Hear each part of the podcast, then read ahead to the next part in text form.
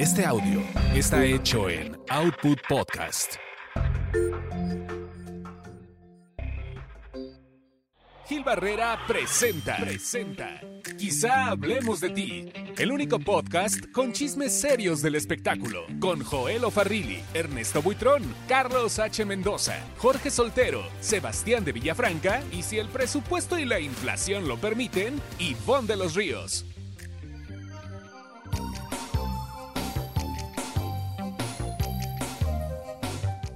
Señoras y señores, qué gusto saludarlos. Muy buenas noches, días, tardes, a la hora que nos escuchen. Agradeciendo el favor de su atención. Esto es Quizá Hablemos de ti, un podcast de espectáculos, entretenimiento y muchas cosas más. Hoy aquí el señor Joel Farrilli. Hola, hola, ¿cómo están todos? Pues eh, aquí en Ciudad de México, pues muy a gusto, entre la lluvia, Miguel, entre el tráfico, eh, y bueno, pero el pan nuestro de cada día, pero aquí estamos. Sí, sí, sí. Y hoy pues este haremos esta emisión el señor Joel Farrilli y este servidor. Cada quien está haciendo sus cosas y ya unos estaban atodados en el tráfico y otro, este, creo que Jorge Soltero le hacía falta una recarga para su celular y luego Ernesto Buitrón. Ernesto Buitrón, ¿en dónde está Ernesto Buitrón? ¿Persiguiendo a quién? Es una estrella que ya sale en Centroamérica. Pero bueno, hay muchos temas de los que queremos platicarles. ¿Qué te pareció, Joel, el, este tema de, de, bueno, Iván de los Ríos también deben andar ahí arreglando algún negocio. Este, este tema de Luis Miguel, de la gira de Luis Miguel.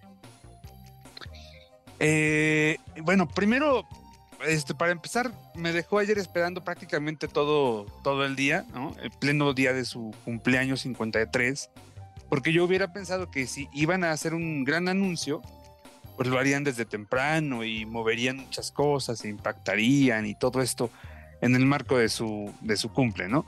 Pero al final no, no, llegó ya por la noche, eh, como que se medio perdió, como que no tuvo tanto impacto al inicio y mm, pues me impresionó porque al final de cuentas, al menos en este primer anuncio, no fue nada de lo que se decía que iba a hacer, ¿no? Que incluso el propio Carlos Bremer había señalado que serían 200 conciertos o más. Pues eh, resulta que son 44. Y pues tres fechas en Ciudad de México, algunas más en la República Mexicana, en Estados Unidos, en Argentina, en Chile.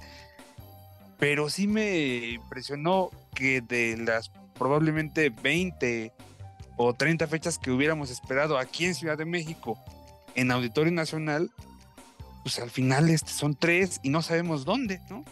Creo, sí está bien extraño. Creo que serían en, eh, eh, ojalá que sean en grandes estadios, ¿no? Mira, me cuentan que, que quien trae la gira eh, al final no es ni siquiera Carlos Bremen. Ya ves que se había dicho que él era como el empresario.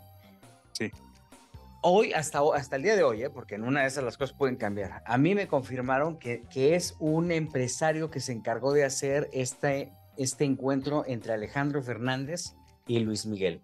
Cosa que me preocupa mucho porque gracias a este cuate demandaron a mi Luis Miguel por incumplimiento. Y fue en la etapa en la que Luis Miguel fallaba mucho en los conciertos. Esa es una versión que hay de alguien que, entiendo, tiene mucha información alrededor de esto. Y otra versión que tengo es que la gira la está haciendo el mismo manager que trae, o el mismo promotor que trae a Ricardo Arjona. Bueno, si, es, si esto fuera este, cierto, lo de Ricardo Arjona, pues ahí estaría uno un poquito más tranquilo, porque me parece que Arjona lo ha hecho bien, ¿no? En esta última gira. Sí, sí, sí. Y acuérdate que lo que ha hecho Arjona, particularmente aquí, es mostrarse pues 100% independiente, ¿no? Sí. O sea, no ha estado, este, pues, e, e, e, enfocado en, en, una empresa, al contrario, dejó su disquera, ahora sí que dejó su cuaderno y agarró su, ¿no? Así como, como canción de Arjona, ¿no? Y se fue con su guitarra a andar por el mundo. Entonces, este, eso es uno de los temas que, que suenan muy fuertemente que pudiera ser este empresario que hace las fechas de Ricardo Arjona. Y la otra versión que tengo, que podría decirte es una versión más cercana a Luis Miguel, eh, es de una fuente más cercana a Luis Miguel, es que este es el mismo cuate que intentó hacer el reencuentro de el encuentro de Alejandro Fernández y Luis Miguel. Que eso sí está de preocuparse. La verdad es que. Porque incluso creo que hasta este cuate al que tú haces referencia, según yo, Gil, apareció en la demanda que, la oficina de Alejandro le, le, puso a Luis Miguel hace, ¿qué? Este, como seis o siete años. Sí, sí, sí, sí, sí, la verdad es que sí. Eh, entonces, no lo sé, yo espero que, que a lo mejor ya regresa este cuate, pero regresa con una visión diferente, ¿no?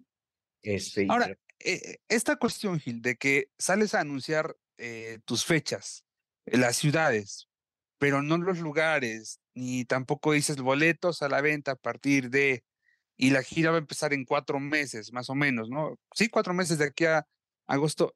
¿No es algo raro también? Fíjate que es un error. O sea, ahí te das cuenta de la, de la, de, la experiencia del promotor, según lo que yo puedo De la inexperiencia, ¿será? Exacto, o sea, si es, si es experto o no. Algo pasó similar con los bookies. Recordarás que hicieron una conferencia de prensa en, el Estadio Azteca y anunciaron los conciertos, pero no, no, no, pusieron, no, no anunciaron cuándo salían, cuándo salían a la venta los, este, los boletos. Los boletos. Entonces, quién sabe qué vaya a pasar. La verdad es que incluso, pues en las boleteras no aparece, el show no existe, no cesa, obviamente, y por ahí llegamos a manejar una especulación Jesse Cervantes y este servidor en la emisión que tenemos en Jesse Negro. ¿En qué sentido? A ver. Que pudiera ser una presentación no en la Arena Ciudad de México, sino en el Estadio Azteca. Son tres fechas. Pero, son tres fechas, ajá. Estamos hablando de que, de que estarían convocando a 210 mil personas, ¿no? Porque hoy día son 70 mil, 70 mil en el estadio. Ah, ¿Tú crees que, para empezar, tú crees que tiene posibilidades de llenar tres fechas en Estadio Azteca? Lo que pasa es que lo que nos explican, bueno, más bien lo que a mí me explican es que el concierto lo vendieron carísimo. Que de hecho el concierto no lo va a hacer, no lo hizo César porque e, es estúpidamente caro. Inviable. Eh, sí, y ya para que Ocesa diga no, no es negocio. Bueno, y acaban de invertir en Madonna, ¿no? Además. Claro, claro. Pero, pero, imagínate. Ahora, esta, esta sería el regreso de Luis Miguel al Estadio Azteca. Si tú recuerdas, él estuvo en el 2002, me parece. Y sí me acuerdo, Gil, que eh, en aquel momento la venta no fue tan, tan inmediata. O sea, sí vendió bien, no llenó al 100%, me parece, pero sí vendió bien, pero sí le costó trabajo este, pues vender los, los boletos, ¿no?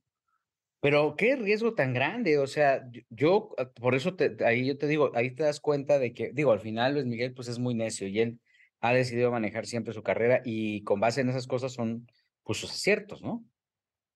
Entonces, sí. Este Aunque últimamente han sido puros desaciertos o más desaciertos, realmente. Pero a ver, ¿la última gira no fue exitosa? Comparada con otras giras que él había tenido, no. Y además fue desastrosa porque si tú recuerdas en la última gira, fue donde tuvo las cancelaciones aquí en el auditorio. ¿Pero fue esta última? Sí, porque él, él, él termina su gira eh, en 2019 a principios, me parece. La gira pasa por, por Ciudad de México por ahí de septiembre, octubre y noviembre del 18. Y luego eh, creo que hizo otras fechas en 2019, como que a principios, y ya, ¿no? Eso fue la última, la, última gira que hizo. Ah, sí es cierto. Pues, híjole, no sé, a ver cómo. Yo, yo, yo sí creo que es un riesgo que no esté con, con gente de experiencia. Oye, a ver, ¿dónde dijo Luis Miguel que iba a estar el 15 de septiembre? En Las Vegas, ¿no? Sí. 15, 16, 17. Pues mira, de entrada en el famoso Colosseum, que es el Coliseo del César, del César Palace, que era como el lugar de sus grandes éxitos, ahí no va a estar. Esa fecha la tiene ya buqueada Adil, Adel. Ok. A ver, vamos a checar el Manda, Mandala. El Mandalay. Ajá. que es como el, el, el- es una arena, ¿no? Que es otro Sí. lugar tradicional, es que regularmente en el Mandalay está el potrillo. Cierto. Entonces, 15 de septiembre en el Mandalan Bay la tiene Banda MS. Ok.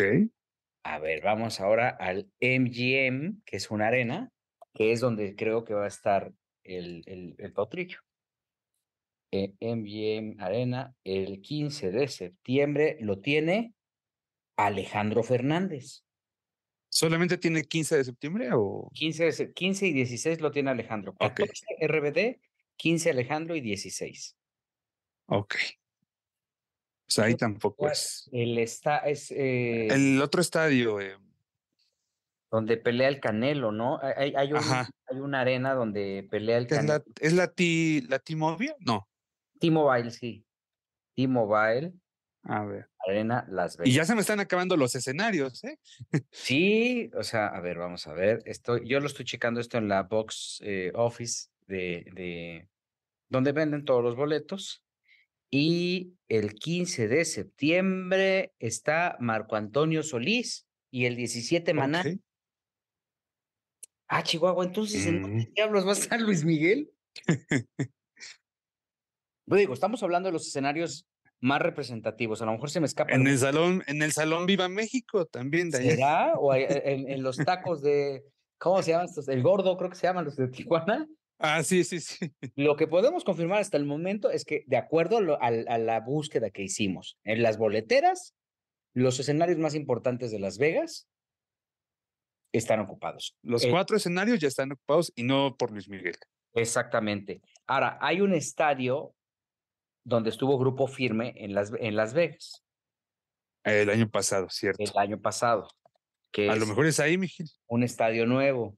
Eh, Allegiant se llamará. Sí, creo que sí, se llama Ale- Allegiant o algo así.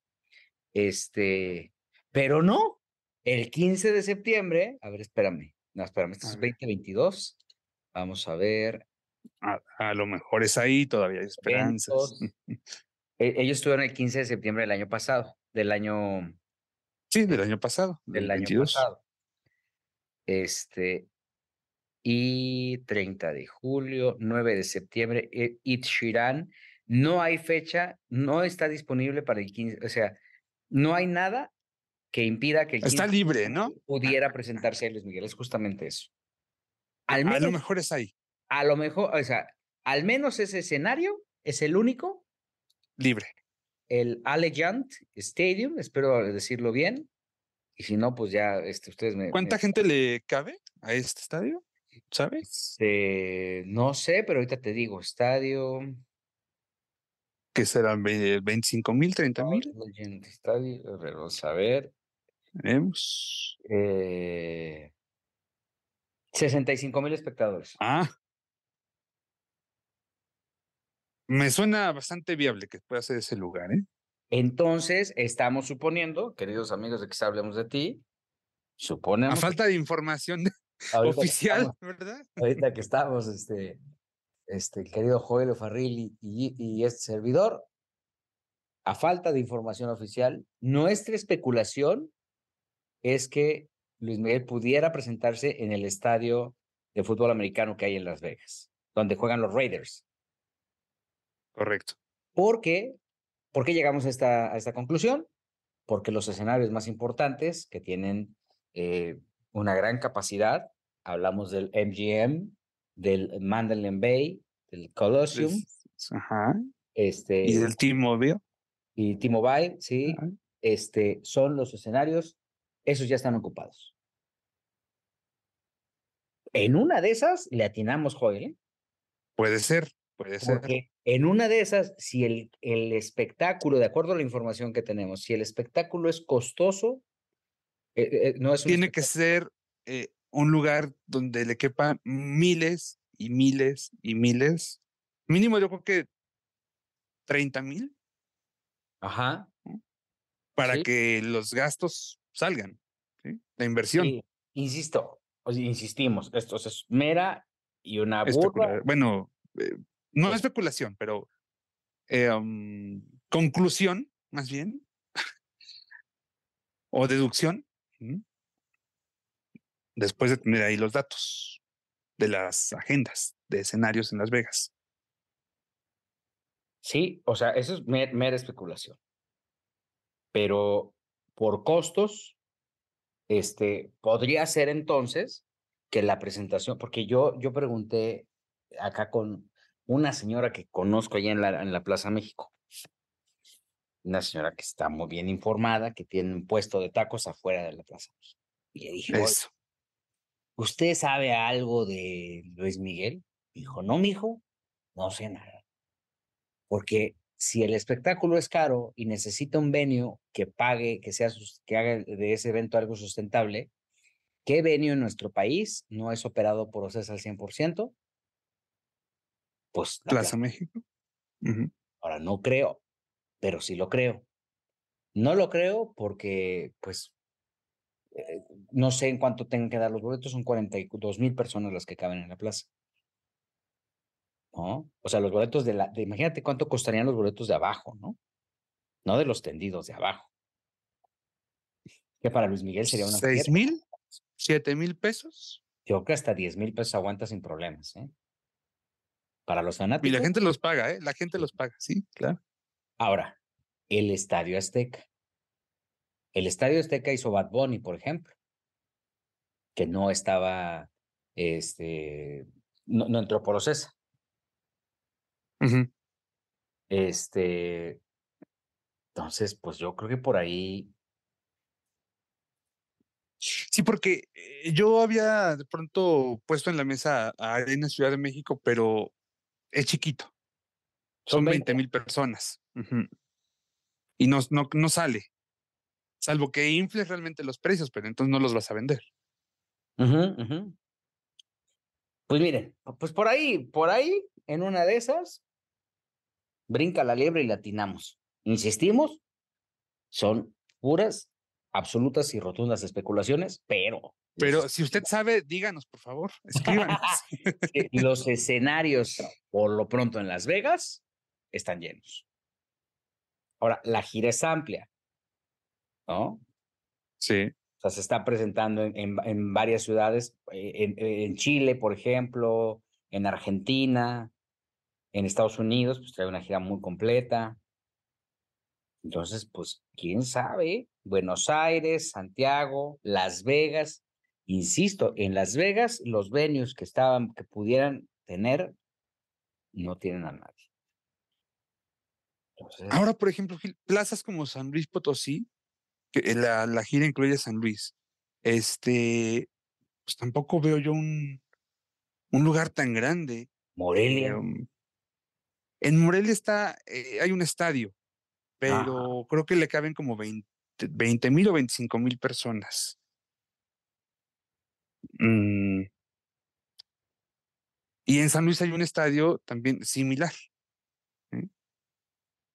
Sí. Pero no son tan, tan grandes realmente. Es Aguascalientes, en Ciudad de, es, para, para la gira en México es Monterrey, Ciudad de México, Querétaro, Aguascalientes, San Luis Potosí, León, Puebla, Oaxaca, Veracruz, Morelia y Guadalajara.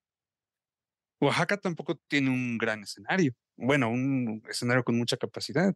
Fíjate, el Petco, que es el estadio de los padres de San Diego, que es donde, porque él tiene una fecha en San Diego el 21 de septiembre. Sí.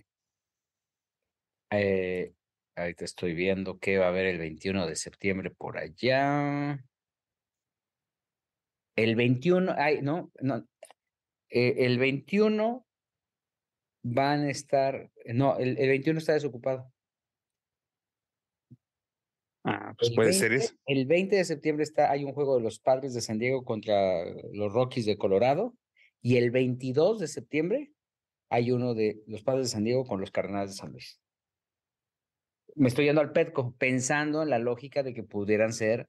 Pero no te da tiempo a montar un escenario en menos de 24 horas. Eso sí, tienes toda la razón. Tienes toda Quiero pensar que va a ser un gran escenario, ¿no? Te voy a decir una cosa, por ejemplo, tienen una, hay una cosa que se llama Wizard Spoon White Reaper. Eso es el 3. A ver, déjame ver qué es eso. Eh, ¿Qué es Wizard Spoon Wire Reaper? No sé, perdón mi ignorancia, pero no sé qué sea. Pero voy a buscar qué es eso. Eso se presenta, eso, eso hace una fecha en este. Eh, eh, entre un juego y otro.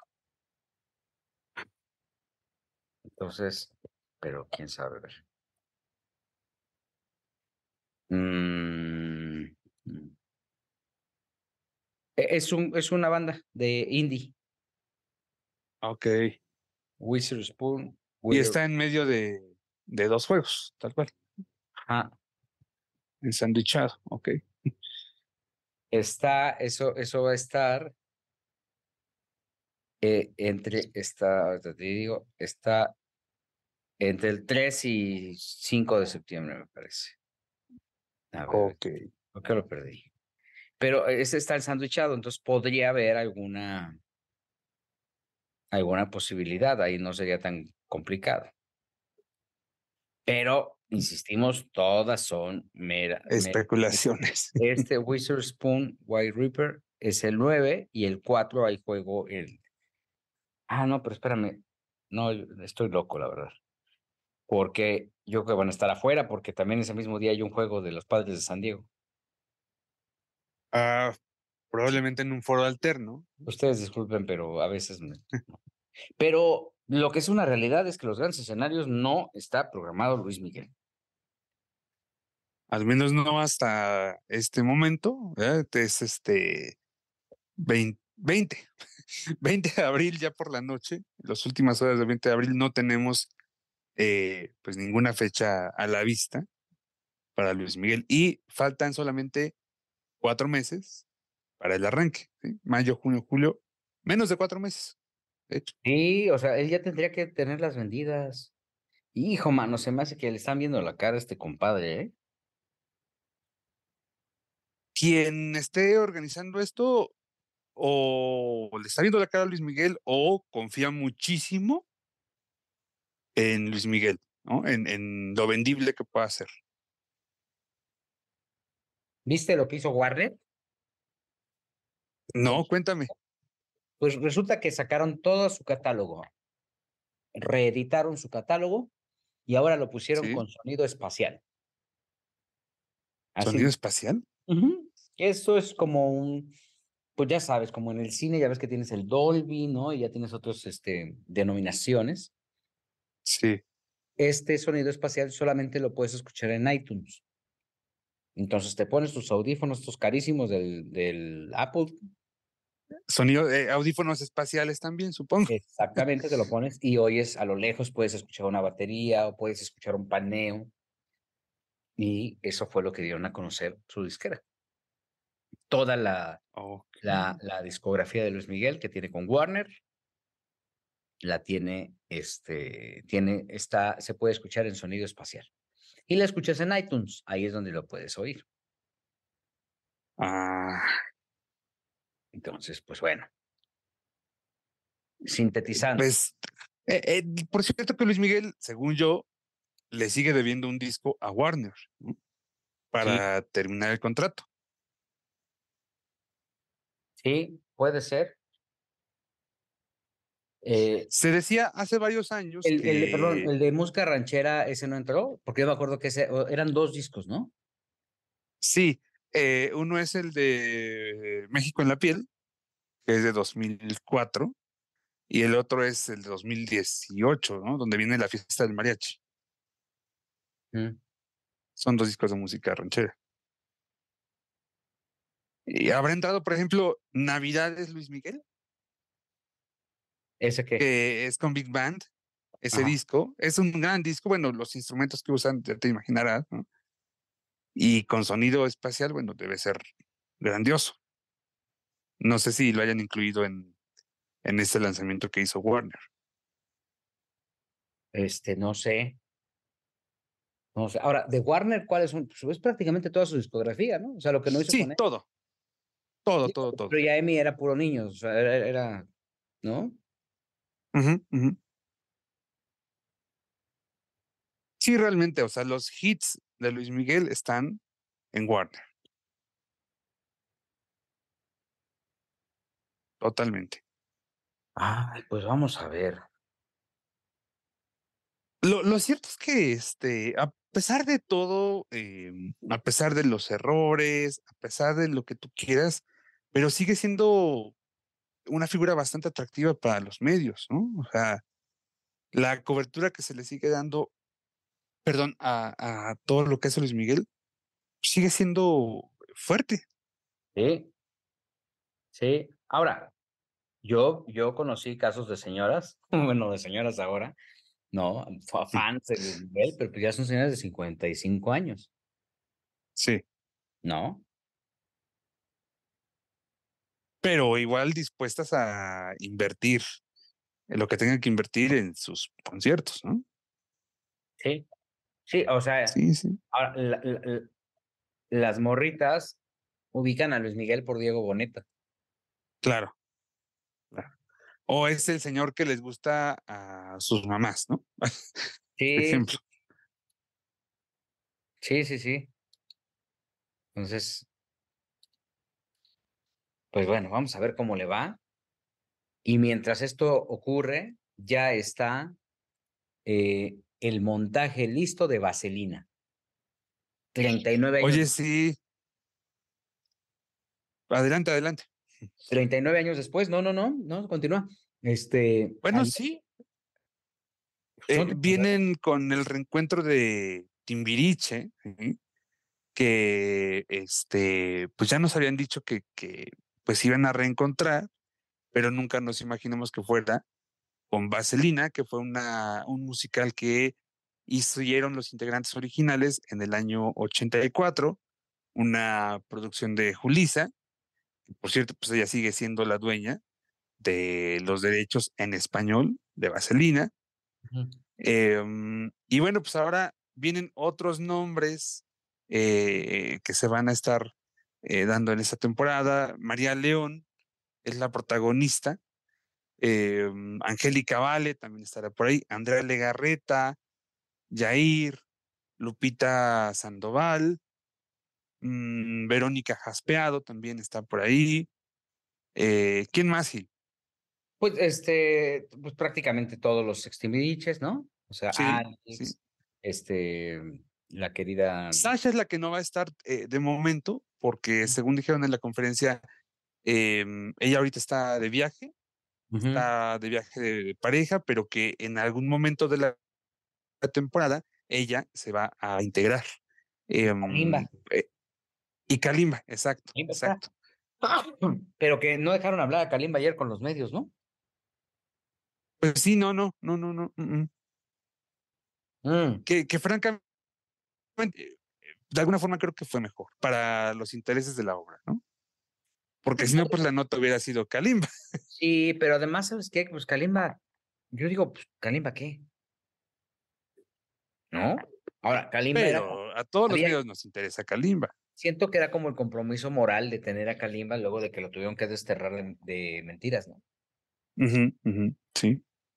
Entonces, este, E- Es una corta temporada, Gil. Son 12 semanas, 12, a partir del 13 de julio, fíjate.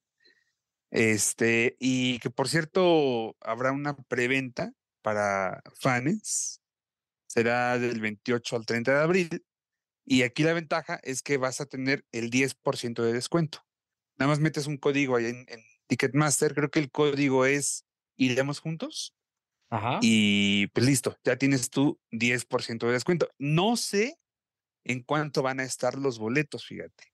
Eso sí, tengo no sé, pero ¿Sabes quién seguramente sí sabe?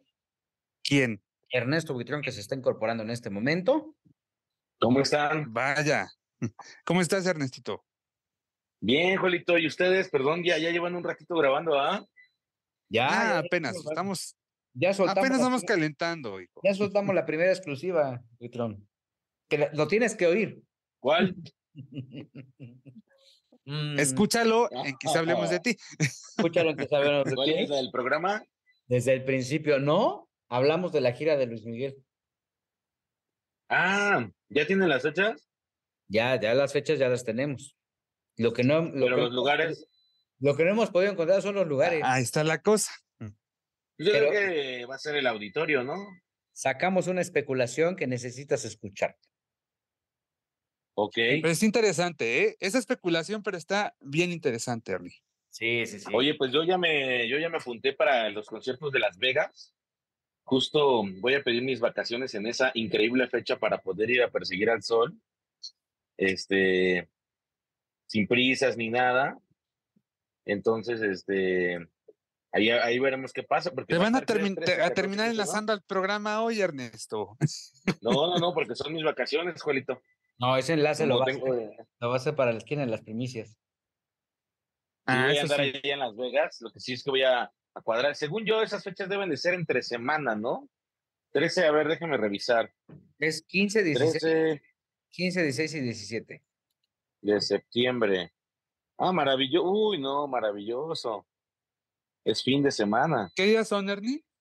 15, 16 y 17 es viernes, sábado y domingo. Ah, O sea que me voy a poder, no, eh, pues en teoría tengo que, podría poner mi semana de vacaciones, este, para llegar a Las Vegas el, el 14 o llegar directo el 15, pero yo creo que va a ser el 14 temprano para estar en Vegas 15, 16, 17, y ya venirme el 18 a México, 19 y venir a trabajar hasta el 21. Está increíble, ya les estoy dando mi calendario. No, hombre, pues, Fechas. vida, man, nada más que no quiero presionarlos, pero por ejemplo en Aerobús, el vuelo saliendo, saliendo el 14 de septiembre, de septiembre cuesta 7 mil pesos. ¿Pero de ida y vuelta? No, regresando el domingo 17 de septiembre cuesta 7 mil 900. Ahora, Ah, si usted decide irse el 15 de septiembre, en este momento en Viva Aerobús hay vuelos que cuestan 1.943 pesos. Ah, no, pues sí, hay que ir. sí, Ese lo voy a el- tarjetear Ese ahí. vuelo es el de las 2 de la tarde que llega a las 7. Pero si usted quiere agarrar el de las 2.25 que llega a las 9, ese ya cuesta 8.132 pesos. No, pues no importa. Aunque El de las dar dos de un la tarde está bien. ¿Qué Yo creo pasa? que pueden viajar a Ontario, California, y les queda como cuatro horas. Ah, mira, también. Y a Los Ángeles. Ontario está. eh, no, o sea, puedes ir a Los Ángeles, pero realmente a Ontario te va a costar la mitad de lo que te cuesta llegar a Los Ángeles y estás más, más cerca de la salida Pero, para pero si hay vuelos a Ontario. Las Vegas. Sí, hay unos vuelos. De hecho, algunos llevan escala a Guadalajara. Mm. Pasamos por Jorgito Soltero. Sí, hay al- algunos que traen escala. Oye, y están y muy inquietos con esa, con esa pelea de, de, oye, no, no, pues a mí me, me inquieta tanto el tema del, de, de cómo nos oyen, porque ahorita abro la página, la página de Aeroméxico y el destino que aparece es Ontario. Ay, No. el mundo nos vigila. Sí, Ontario es la buena. Pero bueno, Y entonces es súper rápido llegar.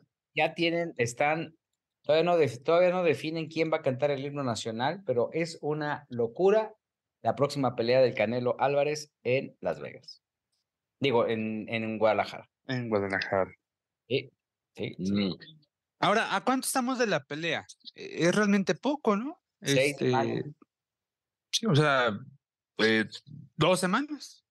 Y a estas fechas no tienen claro todavía quién va a cantar el himno. ¿Y quién va a ir? Pero no lo han. no ¿Quién va a ir de ustedes? Nosotros, pues, mm, eh, yo, yo, yo creo que me voy a dar una vuelta. Lo comparto con todo el auditorio. Este, mira, sí es cierto, el, el vuelo de México a, a Ontario cuesta 7 mil pesos. Bueno, te cuesta lo mismo. Así que tú dices que Hay uno que pues, dice no, ¿eh? clásica, cabina turística, turista, que Ujú. cuesta 5,964. Ya si lo quieres hacer más la flexible para que no te apliquen ahí, le tienes que meter 400 pesitos. Ok. Pero bueno, pues ya es alguien. México, Ontario, y ya de Ontario ya tomas tu Greyhound o un camioncito y vámonos, ¿no? Entonces. Sí, claro. Oye, a ver, este, Ernesto Buitrón, ¿qué, qué, este, ya hablamos de Luis Miguel, ya hablamos de, de, ¿cómo se llama? De, Pues no hemos hablado de más, ¿no? Nada más de eso, ¿no? Este, cuéntanos una de ocho, Huitrón. Oye, Intervención. fíjate que, fíjate que um, el doctor de Villar quiere um, buscar que el sobrino de Irma le dé, le dé chance de hacer las cenizas un diamante. ¿Cómo, ¿Cómo crees? Sí, ya ves que hay unos procedimientos, sobre todo que se hacen en Estados Unidos, en los que tú las cenizas las, las llevan a un proceso, a un proceso, me parece que químico, y al final te da un diamante. Entonces él quiere iniciar como esa... él- Ah, él hay que decirle a la gente que estás hablando de Irma Serrano, de las Irma cenizas de Irma sí, sí. Serrano. Las cenizas quiere hacerlo, obviamente quiere hacerlo como un regalo para la familia, no quiere quedarse con los diamantes, pero él quiere pagar el procedimiento. Hay dos empresas que lo hacen, una en Estados Unidos y una en Europa, y el precio aproximadamente rondaría en unos como 400 mil pesos mexicanos. Entonces, poco sí tiene dinero el doctor del Villar para pues, esas él cosas? asegura que sí. ¿No se dan ganas de figurar de mi querido Ángel del Villar? Pues no creo, porque ya está más para allá que para acá. No, o sea, Yo, yo sabía que después de eh, su desafortunado paso por prisión, eh, él había quedado bastante descapitalizado. Pero por ahí ha de tener algo. O sea, seguramente hay ahí algún ahorrito o algo. Mm. Eh, porque en una de esas capaz, imagínate que le dicen que sí y termina quedando mal. O en una de esas, ¿no? En el mejor de los casos. Pero Yo en la vida le confiaría las cenizas de mi tía a un señor como Ángel del Villar. A un señor que se vestía de mi tía, perdón. Bueno, quería, ver, quería verse igual que su tía. Oye, Amaba se- a su tía. se, ra- se- se rayó ese compa, ¿no? El sobrino. Pues él la cuidó muchos años. Ya es dueño del frufru. Él es dueño del frufru. Sí, claro. O sea, imagínate lo que cuesta el frufru. Ahí no se irá a presentar Luis Miguel. No. no, no, no. Oye, ¿Sabes que Hace mucho tiempo eh, Juan Gabriel quería hacer como un concierto muy privado en el Frufru, pero no sé qué pasó ahí, ya no se pudo, pero él tenía muchas ganas de estar ahí en el Frufru. Por lo que No. representaba en la juventud de Juan Gabriel, ¿no? El, el Frufru, el legendario Frufru. ¿Y representaba algo? Bueno, cuando Juan Gabriel llega a la Ciudad de México, con una mano atrás y otra adelante, el frufru, pues sí tenía cierto prestigio, ¿no? La, la época de casi de Naná. Era un teatro hasta con cierto misticismo, eh, con cierta leyenda, ¿no? Ujú. Sí, sí. Y bueno, para Juan Gabriel con el tiempo supongo que representaba mucha nostalgia, ¿no? De como él diría, del México que se nos fue. Supongo. yo. Pues sí, yo creo que es un buen teatro, pero siento que Pero, ya no. pero no a creo que ver, volviendo al tema de, de las cenizas, Ernesto, o sea, que este Ángel del Villar le va a hablar a, a Luis Felipe, el sobrino de Irma Serrano, para proponerle o le, le lanzó la propuesta por televisión. ¿O No, qué no, onda? le va a hablar para proponerle. Yo hablé con él hace rato y me dijo que se lo va a proponer amistosamente, entendiendo que puede ser un no, pero que él tiene la intención de hacerle como ese regalo a, a Irma. Y me dijo algo muy cierto, yo creo que de todos Ujú. fue el que menos la transeó, ¿Quién? Ángel del Villar. el doctor. Pues es que Ajá, él sí. la idolatraba, ¿no? Sí, él era como, Era él su era como su, su nodriza, exacto, como Juelito con Juanga. Ah. Era una relación de cariño, de amor, Más de que- admiración, de respeto. Este, fíjate que yo estaba la semana estaba pas- hay una e- en Amazon Prime hay un canal que te pone videos que no me acuerdo cómo se llama pero lo descubrí porque me estaban cobrando 70 pesos Ay, güey. Ok. entonces dije y estos 70 pesos de qué son y entonces pues ahí me puse a ver qué, qué era lo que qué era lo que pasaba y son puros videos conciertos Mm, y entonces ahí me Buenos conciertos. muy buenos conciertos, ahí están todos los de Viña, de, algunos de Viña de Juan Gabriel, o sea, hay muy buenos conciertos. Ok. Entonces, Este, eh, estaba yo viendo la, eh, estaba viendo eh, un concierto de Juan Gabriel en Viña del Mar, justamente, y este, y coincidió que se llama Stingray. Stingray o Stingray. Es, es el canal, es una señal que tiene Amazon, y entonces tienes música, tienes los conciertos que de Maná en Viña del Mar. La voy a revisar, no sea que me estén cobrando a mí también, querido. Marco Marco Antonio Solís en Luna Park, Alejandro Fernández, el de Confidencias Reales, Gloria Trevi en Viña, Mon Laferte en Viña. Eh, ese tú estuviste ahí el día de Mon Laferte. estuve ese día que fue una locura. Adele, eh, Amy Winehouse, Rey en Viña del Mar. Fíjate, están los conciertos de Viña. Está este, Eros Ramazzotti, eh, Margarita, la diosa de, de la cumbia en zona preferente. Julio Iglesias en, un concierto que se llamaba Starry Night. Eh, y, y, pues está bien interesante, ¿no? Entonces estaba bien, hay eh, óperas, hay ballet, pero pues 70 pesos, pues la verdad es que si es una lana, son 700 pesos al año, ¿no? Lo que cuesta la membresía de Paramount, me parece. Exacto. Paramount. Entonces yo no, yo no sabía que tenía, o sea, que me estaban hasta que un día me puse a revisar, están todos los videos de Luis Miguel, mira, está eh, el, el, el, concierto de Queen en Wembley, también está. Uy, está bueno. Sí, está, pues digo, el canal está bueno, pero pues para quien le gusta la música y puede tener la música todo el tiempo, trae los conciertos de Phil Collins, Queen en Montreal, eh, Eagles, The Doors, este, eh, John Fogerty, Electric Light Orchestra, en fin. y bueno, yo estaba pagando eso y hasta que un día descubrí que hay conciertos de jazz, descubrí que pues ahí algo, algo me estaba generando un vacío, ¿no? De 70 varos. Y entonces este, estaba viendo el concierto de Juan Gabriel en Viña del Mar. Sí.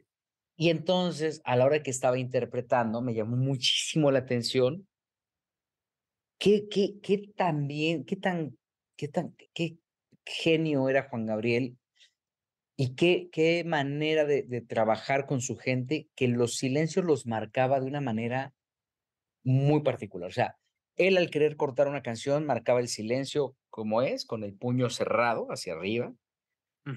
todos los músicos así como maquinita.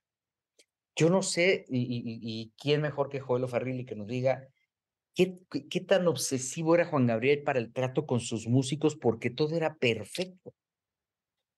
Bueno, lo que, lo que a él le gustaba es que todos los músicos, todos los bailarines, si es que había coreografía, los mariachis, em, su persona de staff, que era el abuelo, Fernando, que todos estuvieran concentrados en él, en lo que él requería o en lo que el show requería según él, ¿no?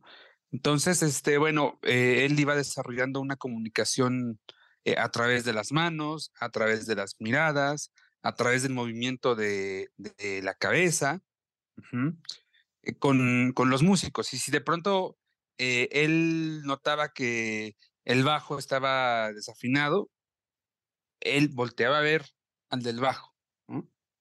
Y entonces eh, él entendía que algo estaba pasando. O si de pronto había una voz del coro, igual por ahí volteaba a ver al director de coros para indicarle que algo estaba pasando. Y cuando él notaba que los músicos estaban distraídos, que los músicos estaban como que en su rollo, entonces abruptamente hacía algo que hiciera que los músicos regresaran a él y que se volvieran a concentrar. Mm, un día cuentan eh, en un palenque, por ejemplo, eh, iba a empezar el show, em, pues de, una hora antes, más o menos, él pasaba el, el, el set list de cada noche, de cada concierto. Ese día lo pasó y bueno, la parte del mariachi iba en la segunda mitad del concierto, como tradicionalmente lo hacía, en los palenques, ¿no? Entonces, eh, se asoma, ah, sale del camerino, se asoma y ve que los mariachis, están muy relajados, este, en ropa de calle, eh, como que muy en su rollo, y faltaban cinco minutos para empezar. Y entonces, en ese momento, manda un nuevo set list con este, las canciones de mariachi eh, de comienzo. Iba a abrir el mariachi y los mariachis pues no estaban listos. Entonces en tres minutos tuvieron que vestirse, tuvieron que afinar instrumentos, tuvieron que colocarse en el redondel del palenque, porque pues así era Juan Gabriel, ¿no? Le enojaba mucho, le molestaba que no sintiera la entrega más allá del 100% de cada uno de los, de los integrantes del show. Ok. Era un genio. O sea, te digo que lo que pude ver en el concierto dije, qué barbaridad con este. ¿Qué concierto viste? ¿De qué año? No recuerdo. Eh, mm, ¿Cómo estaba vestido? De traje, de traje con una camisa que decía Juan Gabriel, con firmas. Mm, Era un traje que... ¿Como arena? No. No recuerdo, déjame, estoy revisando. Eh, usted ya vio esto. Bueno, Juan Gabriel estuvo cinco años, cinco años en, en, Viña, del 96 al 98, y luego 2002, y luego 2004. Y él iba a regresar a Viña precisamente en febrero del 2017, pero bueno, él murió medio año antes ¿no? y ya no pudo. Justamente cuando le dieron que la gaviota de, de diamante se la uh -huh. hacer, y se la terminaron dando a Isabel, a Isabel Pantoja, que se sí. presentó ahí. Y esa gaviota de diamante, la gente presionaba para que se la dieran a Mon Laferte, en ese concierto histórico de Mon Laferte en Viña del Mar, en donde lo único que hacía la gente era gritar y gritar y gritar e impedir que el show avanzara. Eh, es el de Viña del Mar de 2004. Ah, es, fue el último, el último Viña. Ese concierto, ahí seguramente este, le indicaba, les indicaba a los músicos que, que hasta ahí, con el puño cerrado, porque iba, iba contra el tiempo. Resulta que ese día estuvo también Camilo Sesto.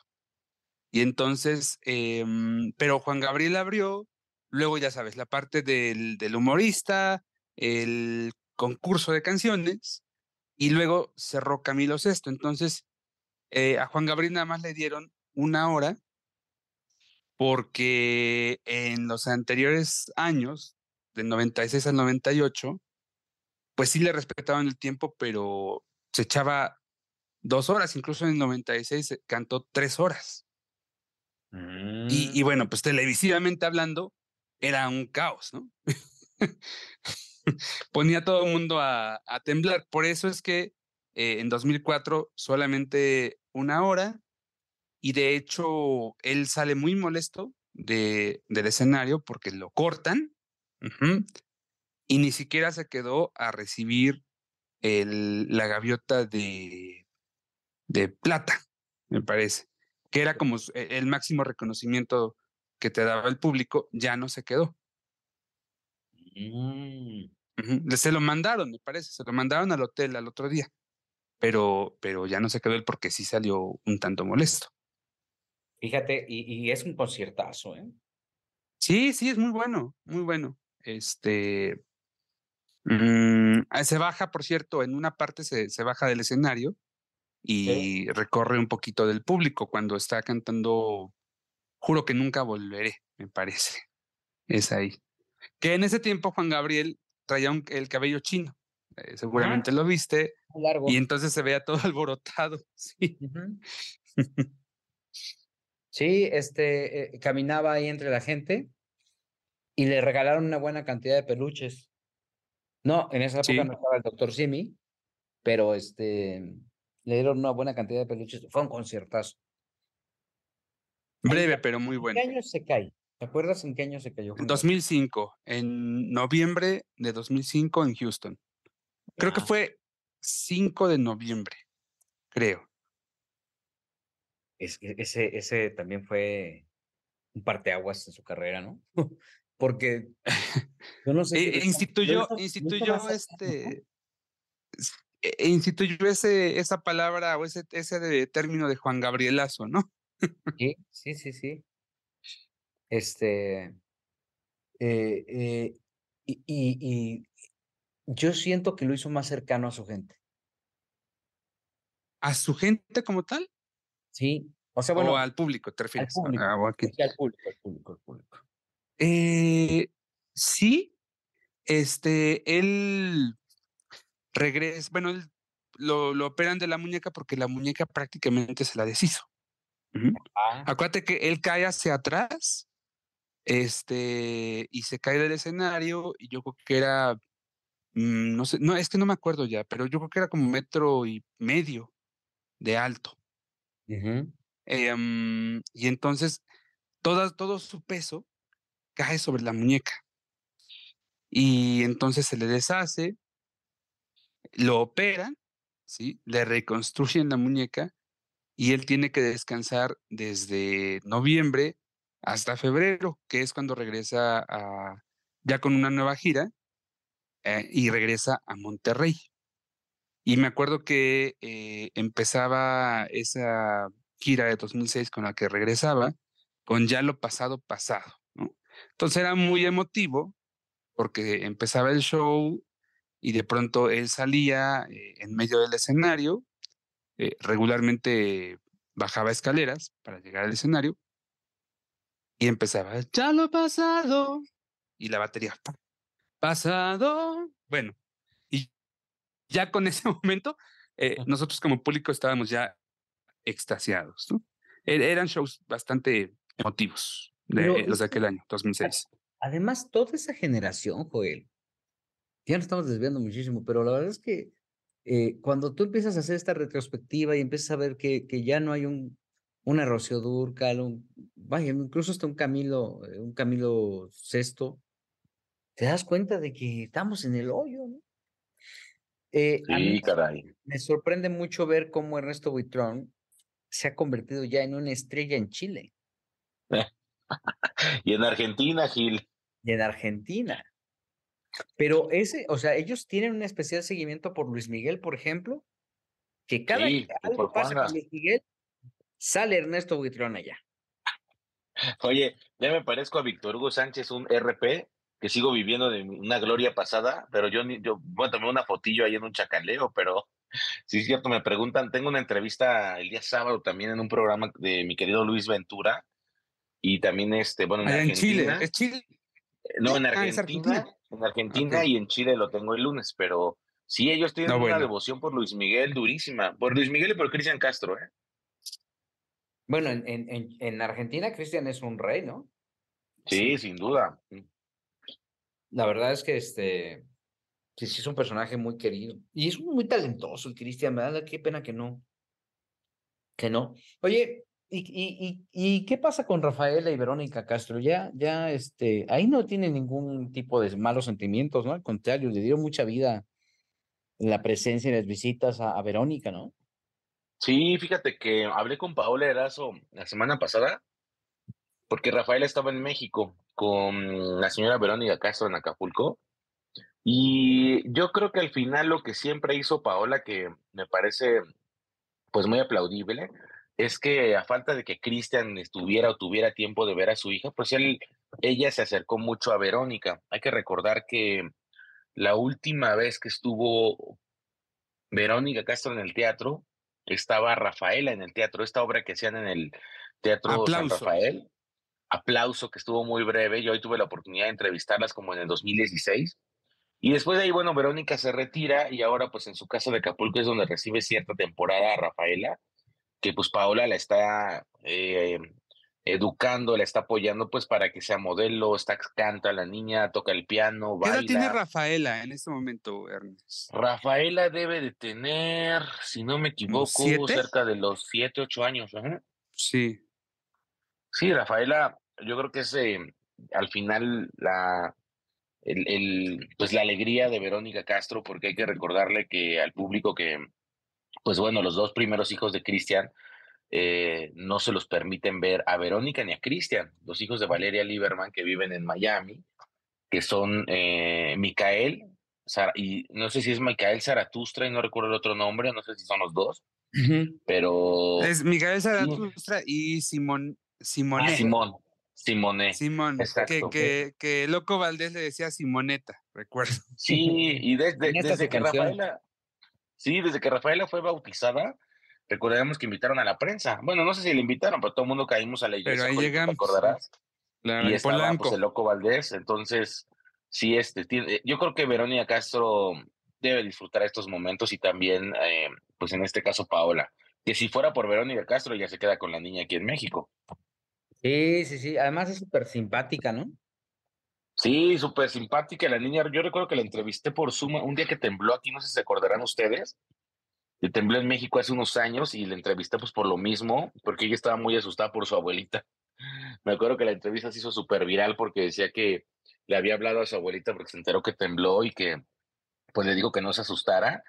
Y yo creo que no tarda en estar en algún proyecto importante. Ahora, yo creo que lo idóneo para Rafaela sería venirse a México e impulsar su carrera desde aquí, porque no es lo mismo el mercado colombiano, pues el mercado mexicano. Claro. No, pero también está bien chiquita, ¿no? Pero hace muchas cosas, ¿eh? Yo creo que tiene la capacidad de estar sin problema en una telenovela.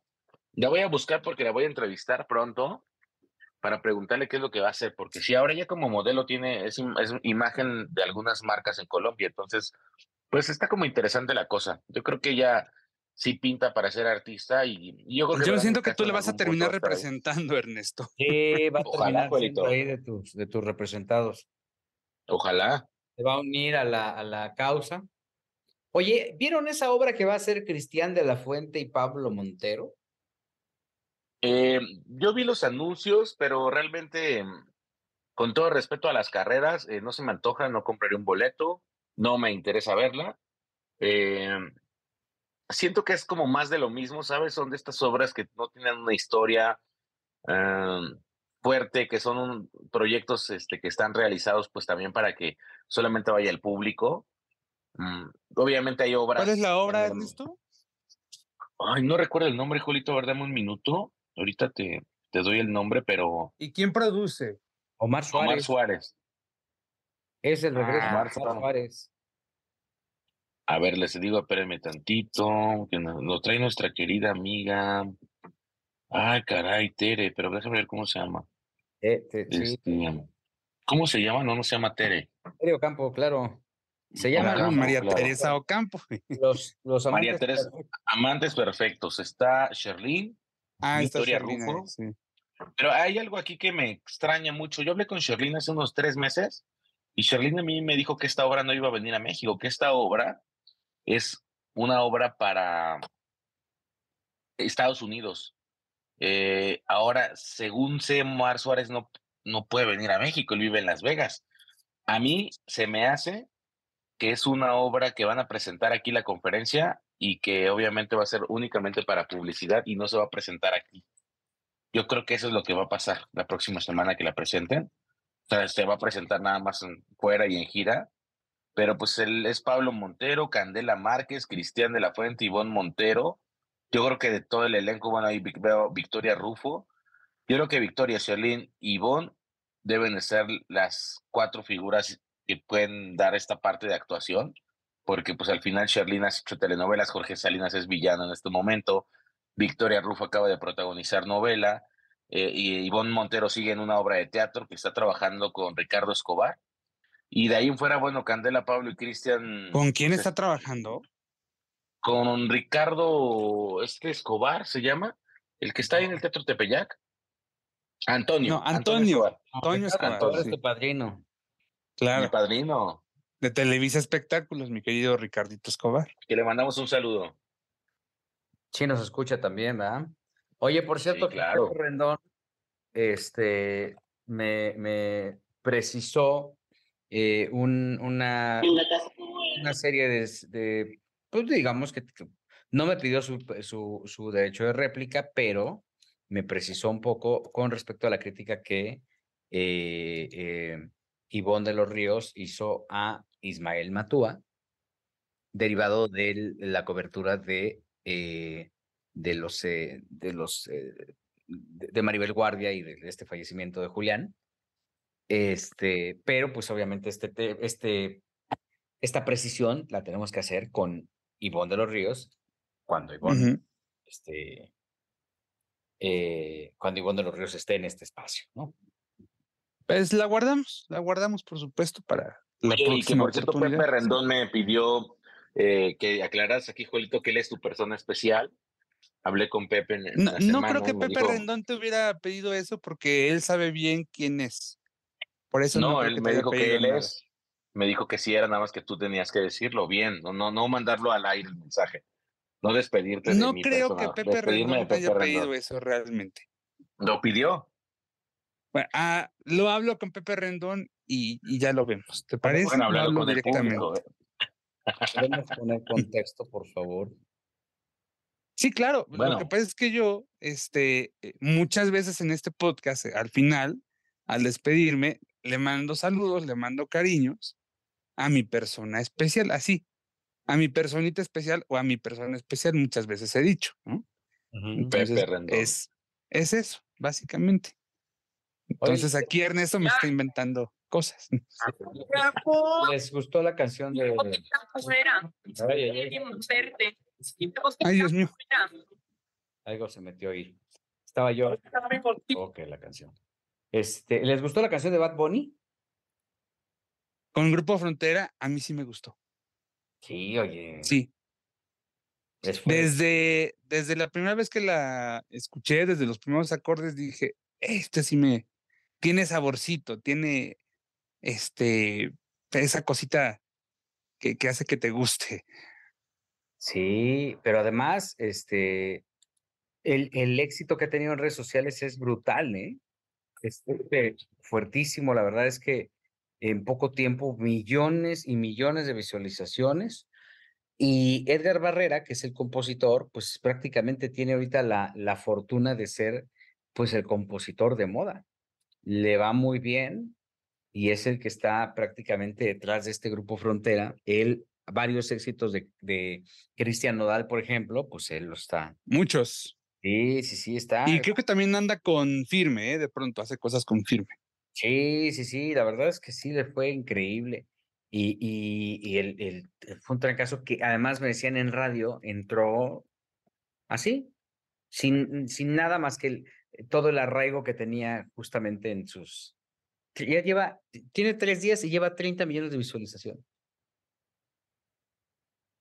Nada más. Sí, el primer día había logrado 8 millones, así, en las primeras 12 horas, 10, 15 eh, horas, 8 millones. Sí, sí, sí. Ahora, una canción de Bad Bunny pues, también debe tener una locura en cuanto a visualizaciones, ¿no?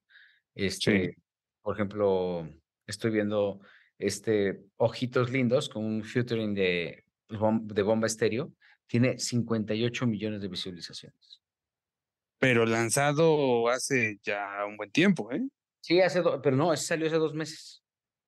Ah, ok. Sí, sí, sí, no, es un fenómeno y está tremendo este cuate.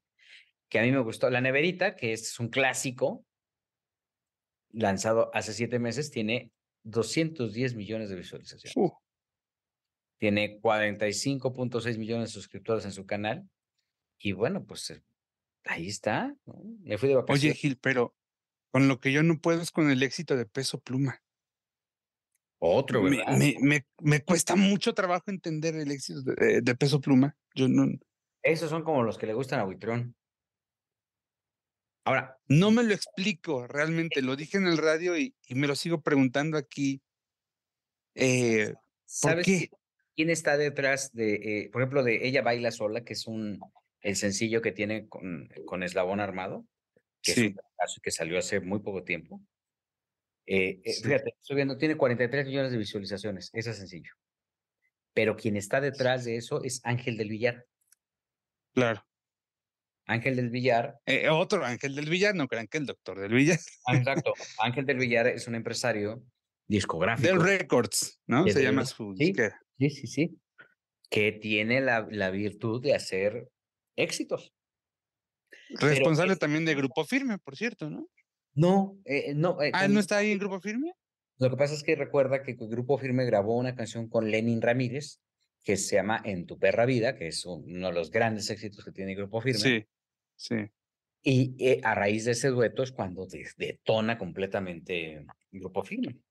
Pero Lenin Ramírez sí es gente de Ángel del Villar, ¿no? Sí, sí, sí, Lenin, Lenin, o sea, es, es, un, es un producto de Ángel del Villar. Este, siempre ha estado. No es cierto, la que hizo con Grupo Firmes, yo, yo ya no vuelvo contigo.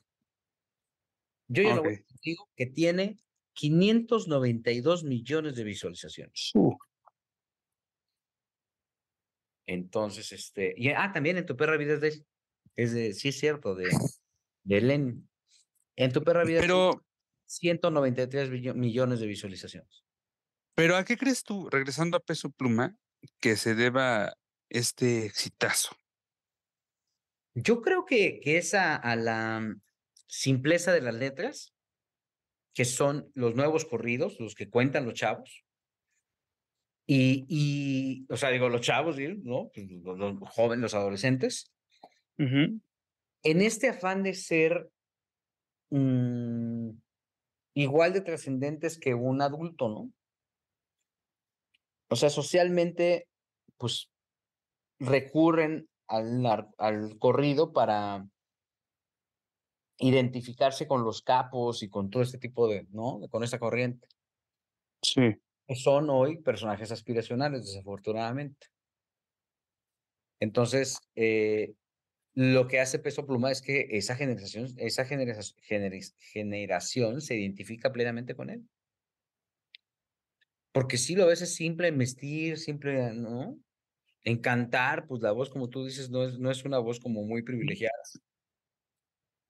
Pero, pues es parte del, del atractivo que tiene. Le preguntaríamos al resto del tiempo, ya se cayó, pero, pero la verdad es que es sea, yo he sufrido mucho esta semana eh, tratando de explicarme el encanto de Peso Pluma, porque yo no, no lo he encontrado realmente. Ahora, dura un poco, ¿eh? Natanael Cano, que es también como de la misma corriente, pues duró poco. También tiene un demonial de visualizaciones, pero, pero duró poco. Duran poco. Otro al que no le encuentro eh, realmente algo.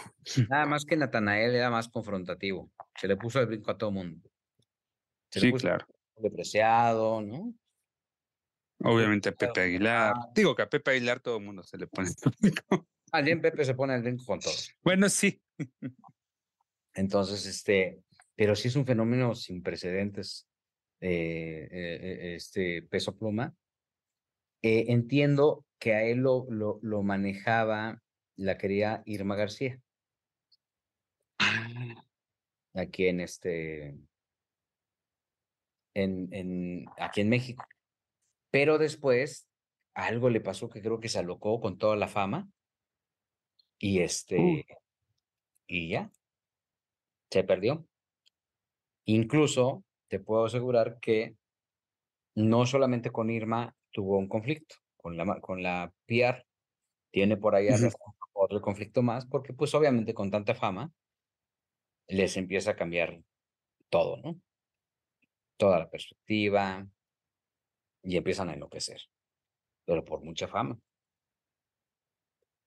Sí debería de existir un diplomado para los nuevos artistas que se llame cómo obtener fama y no enloquecer en el intento, ¿no? O sea, Exacto. Pero pues no, tampoco entienden, ¿no? pues no. Oye, ayer fui a ver, Debe, eh, debe ser difícil esto. ayer fui a ver una obra de teatro a este lugar, eh, el Teatro Milán, de Pablo Sí. Perroni y, y Mariana. Mariana Garza. Qué bonito está ese teatro, está bien cómodo. Ya le bajaron al Se aire. escucha bien, además. Tiene, exacto, tiene muy buena acústica, presentan cualquier cantidad de, de, propuestas, es como ya un escenario que ya está calentito. Y fue a ver eh, un, eh, un dios salvaje. Eh, no sabes qué buena está. Está Pablo Perroni, está Chumel, y, y no sabes qué maravilla de obra. Perfectamente bien, bien estructurada, eh, buena, buena, buena, buena, buena. Vale mucho la pena verla. Este, Tati Alexander, eh, también está por allá, este, eh, otra chica que se apellida Borges, que también es muy buena. En fin, una gran, una gran, gran este, propuesta de, de teatro y estaba llenísimo. Ayer fue la presentación a medios, pero tengo entendido que tienen varios, eh, se han presentado, en- eh, han van calentando las funciones y estaba llenísimo. Y me tocó junto a Jordi Rosado. Ah, ok. Que ya trae novia. Ya ah, Sí. Ajá, es que no me queda claro si. Ah, el año pasado traía una novia. No sé si sigue siendo ella o, o ya sea alguien más. Eh. Pues este. Es una chava que se llama Melissa. No sabes qué bonita pareja. A mí de por sí Jordi me cae súper bien. Sí, eh, más joven que él, supongo. No tengo idea qué edad tenga. No es muy, muy jovencita, o sea, no. no. Creo es una chica de 20. Exactamente, creo que ya es un poco más madura. Pero, pero no, hombre, se ve, se ve enamoradísimo Jordi. Se ve tranquilo, se ve contento. Y bueno, pues este, eh, el pretexto de la obra, ya ves que pues estás ahí, que se agarraban la manita. No, no, no. Y se ve feliz el Jordi. Y a mí me da mucho gusto porque es un tipazo. ¿eh? Es un cuate. pues qué bueno. Sí, es, es, es, es, un cuate muy trabajador. Me dice que ya lleva más de 150, ya está cerca de las 150 entrevistas. Uf. Él fue todo, eh, todo un descubrimiento, todo eh, un, un, fenómeno en YouTube, ¿no? Eh, porque pues, empezó a construirse de la nada, más que con la fama que sí ya había logrado en la televisión y que el radio y los libros, pero en el universo de YouTube era un cuate totalmente nuevo y, y le pegó. Sí, la verdad es que este lo hizo bien. Lo hizo con mucha Y fue de los primeros entrevistadores, ¿no? Además, en YouTube. Junto con Mara, probablemente. Fíjate que a mí me, a mí me, me, yo cuando empezó, platicamos mucho, ¿no? Cuando justamente cuando empezó, la primera entrevista fue a Kalimba. Y entonces cuando empezó a hacer la entrevista y a ver qué hacía y todo eso, o sea, para ver la reacción, te acordarás que en esa Kalimba hace una denuncia pública contra un procurador que fue quien prácticamente le puso el dedo, ¿no? Sí. Entonces, este, cuando ocurre eso, cuando hace este lanzamiento, eh, hablo con él y le digo, ¿y qué va a pasar cuando se te acaben los artistas?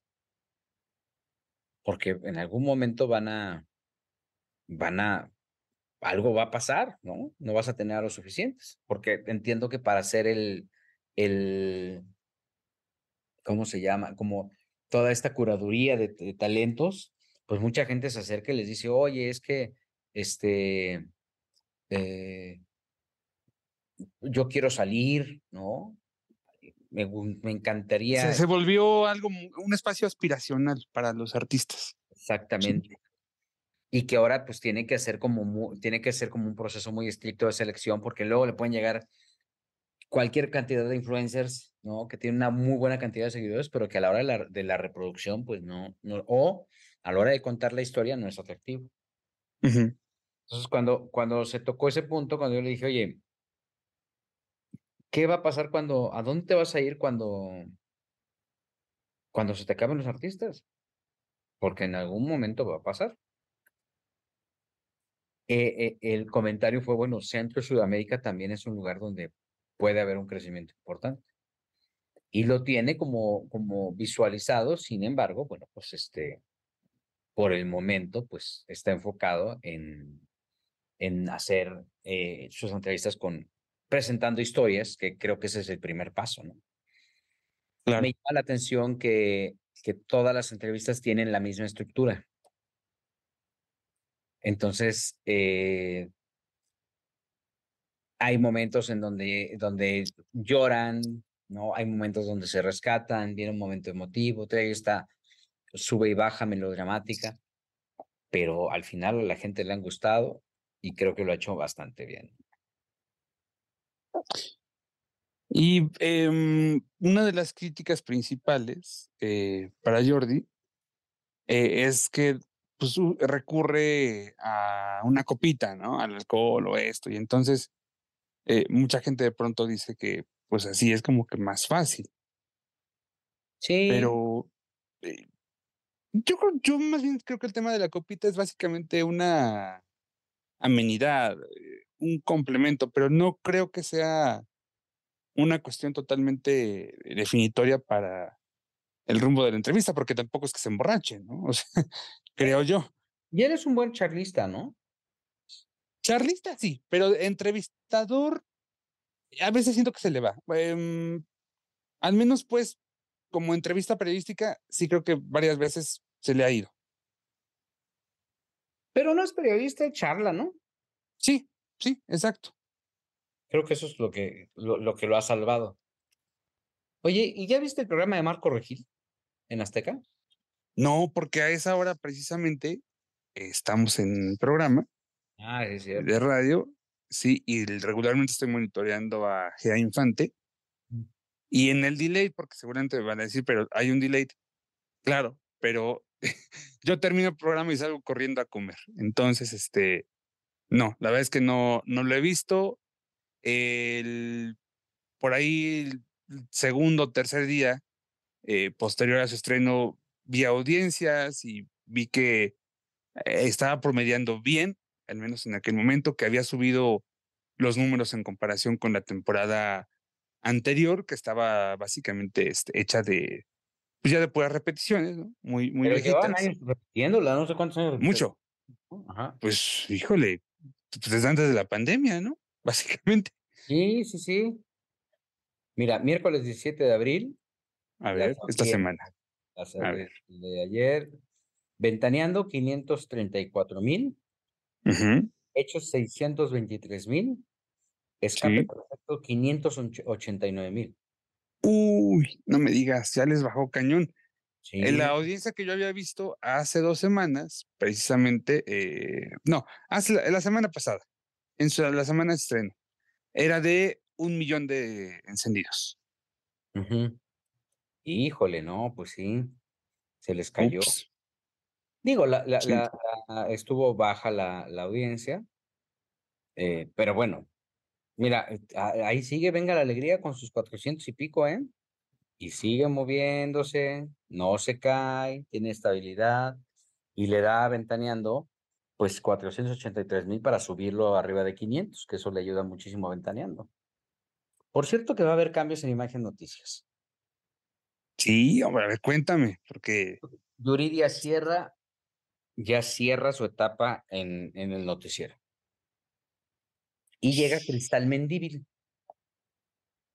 Una, que Cristal Mendívil estaba en las mañanas, no, estaba con Ciro, ¿no? sí, eh, claro, sí, claro, claro, claro. Ella es de, ella es de Monterrey, no de Sonora. Y, y a mí me gusta mucho su tono. Y pues Yuridia, ya, ya, ¿no? Ya, ¿no? Pero va a haber más cambios, porque también ya ves que hemos hablado en este espacio de Genaro, Loza- Genaro no, de Nacho. de Nacho Lozano, Este, que ya llega oficialmente el 2 de mayo. Exacto. Y pues desafortunadamente Pamela Cerdeira y Poncho Vera dejan ese espacio. Entiendo que Pamela estaba pues ciertamente molesta porque las, con- las formas en las que le dije, le dieron la noticia no fue como la más correcta. Y bueno, pues sí, ya es una realidad que Nacho regresa. Nacho le dio un empujón muy fuerte a esa barra, ¿no?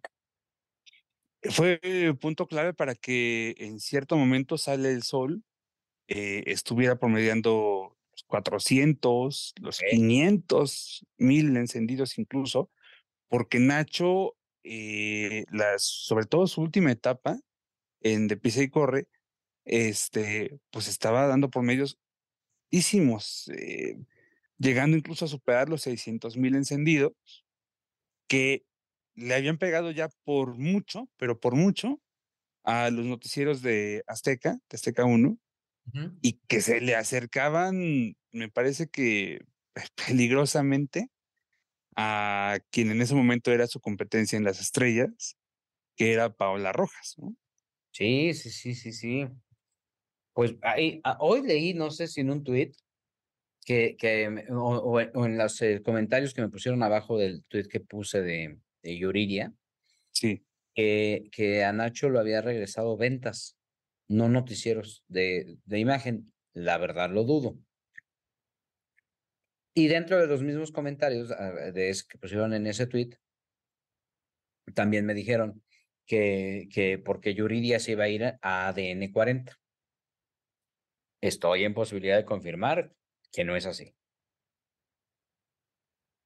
No, yo que sepa, ADN 40 no tiene entre sus planes sumar a Yuridia. Y no sé si Mm. porque Yuridia tiene radio, ¿no? En imagen. Sí, sí, sí. O sea, a menos que la dejen hacer radio y tele ya, que eh, ocurre, pero, pero no sé, Yuridia, a mí se me hace una mujer muy, mu- muy capaz, pero, pero no sé qué pasó ahí, como que se desinfló, ¿no? Eh, profesionalmente hablando. Tuvo, tuvo un buen momento. eh, mm, no sé si de pronto fue el horario, no sé si fue la línea. Eh, a mí no me parece malo su, su noticiero, ¿eh? Este, aunque sí creo que tener ahí a Alejandro eh, en- como competencia en Azteca 1, pues sí también es fuerte, ¿no? Alejandro, fíjate que Pero todavía sigue el sí, todavía. Mm. Eh, de hecho, va a continuar, hasta donde entiendo, él va a continuar en ese espacio de las 2 de la tarde. Eh, Adrián Ortega me confirmaba ayer los cambios en noticieros a partir del primero de mayo, Sobre todo en la barra matutina, ¿no? Porque lo que van a hacer, por ejemplo, para el espacio de las 8 de la mañana, van a juntar a Roberto Ruiz y a Cristian Lara. ¿no? Son pareja, ¿no? Ellos son, son esposos, sí. Y este, bueno, pues ahorita los van a poner a trabajar juntos en un noticiero, lo cual, lo cual me gusta, ¿eh? Yo creo que puede funcionar. Eh, Sí. eh, el tipo es muy agradable, Roberto es muy agradable, ella también es bastante agradable eh, a la pantalla. Entonces, creo que puede ser algo interesante. Mm. Va a pasar como esta telenovela de Jaime Camil y, Los exitosos Pérez, sí, sí, sí, claro. ¿no? Que eran una pareja, Sí. ¿no? Las Sí, se- claro.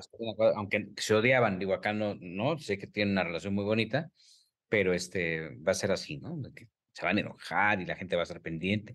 Oye, por cierto, este tema de que el Güero Castro anda con Mariana Seoane, lo publicó TV Notas, ¿no? Esta semana. Que andaban- Mm, Yo eh, no sé en qué momento José Alberto Castro te- terminó la relación con Mimi, Mimi Morales, ¿no? Se llama la actriz Mimi Morales, igual que la de Flans. Ellos estuvieron juntos mucho tiempo. Este, yo todavía en octubre, cuando fue la presentación de Cabo, ahí vi a Mimi Morales, ahí estaba, acompañando al güero. Sí, Pero pues no sé, no sé si ya terminaron, no sé si realmente la nota de TV Notas sea verdad. Este, alguien por ahí me, nos dijo que Mariana tiene por costumbre saludar a sus amigos de beso, así, Ajá. a sus amigos cercanos, ¿no? A su, círculo, tal cual, que, que, pues es muy cariñosa y les da un beso, ¿no? sin afán de morbo, pues un beso tal cual de, de- de cariño. E- Y entiendo yo que ellos siempre se han llevado bien y ahorita me parece que incluso van a trabajar juntos porque Mariana está en el elenco de la nueva telenovela del Güero Castro. Ah, mira. Entonces a lo mejor también es puro, pues sí, como tú dices, es puro cariño, puro cariño humano. Yo sabía que el güero andaba con una chava de Veracruz, que vivía en Jalapa. Ah, Es, es sí como, tiene como, es como influencer, que siempre sube sus rutinas haciendo ejercicio y todo eso. Entonces siento que yo sabía eso, pero pues, ¿quién soy yo para juzgar? Oye, tuvieron un detallazo en Acapulco. Un detallazo en Acapulco, porque en el Bonji, que es, Ajá. digamos, un atractivo turístico importante del puerto, clásico. clásico, sí, tradicional, aparece una manta que dice, gracias Andrés por tu amor a Acapulco. En agradecimiento a Andrés García. Mira. Entonces, este, hay como mucha emoción. Yo le escribí justamente hace un par de horas a Margarita Portillo para ver cómo estaba. Sí. Y pues obviamente dice que, que ahí la lleva, que está en su casa, que está, está tratando de estar más tranquila, pero que es muy difícil en este momento por el tema de la costumbre, porque estuvieron muchos años juntos. Mm. Y que obviamente pues a veces le gana la tristeza, ¿no? Y por más, no, la melancolía la invade, pero que está tratando de salir adelante, pues para superar esta situación que pues, es muy dolorosa, ¿no? Entonces, eh, lo que sí es importante son las muestras de cariño. En una de esas, por ahí mi querido amigo Hans de Zárate estaba promoviendo que le hicieran una estatua a la, al querido Andrés García. ¿eh? Creo que de revés tenía una estatua, ¿no? Eh, sí, creo que sí. Y también ahí Juan Gabriel tenía una que develaron después de la muerte del Divo de Juárez. Ahí andaba Aida Cuevas en, en, aquel, en aquella develación. Entonces, pues, yo creo que merecidísima para Andrés García. Ojalá que sí. Sí, hombre, ojalá. Porque amaba Acapulco, siempre amaba Acapulco. Desde que llegó ahí por primera vez hasta el final de sus días, pues fue el lugar en el que decidió pasar sus últimos años. Él no era de Acapulco, Acapulco era de él. Eh, eso, eso lo decía Roberto Palazuelos, recordad. Eh, parafraseando Palazuelos. ¿no? yo no soy de Acapulco. Pues, pero bueno, pues. Eh, ojalá. ojalá y sí que le hagan justicia al querido Andrés, porque, pues, como tú bien dices, estuvo todo el tiempo ahí luchando y todo. Y este, y viviendo ahí, ¿no? Porque la mejor manera de honrar una plaza, pues es quedante ahí. Y él lo hizo muy bien. Oye, ¿ya viste el programa que hizo este, Denise Merker de tercer grado deportivo? He visto así como cortitos, como eh, pedacitos realmente. Eh, para empezar, me gusta mucho que Denise esté de nueva cuenta en pantalla. La disfruto mucho. Dicen que no sabes, no sabes lo que tienes hasta que lo pierdes. Bueno, eso me pasó con Denise. No sabía que en estos este, seis años que Denise estuvo al aire me había acostumbrado tanto a ella, a pesar de que en su momento yo le criticaba a Gil la frialdad, ¿no? Eh, que tenía frente a la pantalla, la dureza, una personalidad muy fuerte, muy, muy dura. Pero este, pues ahora resulta que, que la extraño. Y este experimento que están haciendo, este, ahora en aspectos deportivos, bueno, pues es, es, bien interesante. Eh, yo creo que reflejo de, de los la nueva visión o las nuevas metas también de Televisa hacia su audiencia, pues. Eh, sí, pues estás, están enfocados en, en darle a la gente que lo, que lo que ha pedido, ¿no?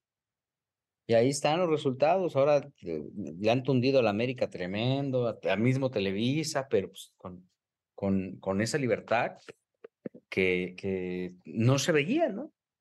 Hay una entrevista, no sé si viste, que le hicieron a Guillermo Ortega en el canal de Antonio Valdés. Sí, la, comentábamos la semana pasada, Miguel, aquí, justamente. Hablaba justamente, cierto, tiene razón, de esta libertad que necesitaba Televisa transmitir para sus, para sus, eh, para su, audiencia, ¿no? Y, y pues, mira, al final todo, todo se tiene que ir, todo tiene que ir evolucionando y así lo hicieron ahí. ¿no? Este, sí. Con esa, con esa intención. Creo que, como bien dices, Yuridia es como la persona indicada para, para este. Denise.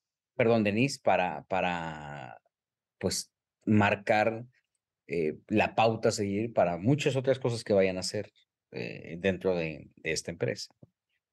Oye, ¿viste lo de Andrés Tobar y Maite Perroni? Ahorita, ahorita vamos a eso, por supuesto, pero te quiero decir algo, a mí no me termina de mm, eh, conquistar como televidente eh, la presencia de Enrique Acevedo.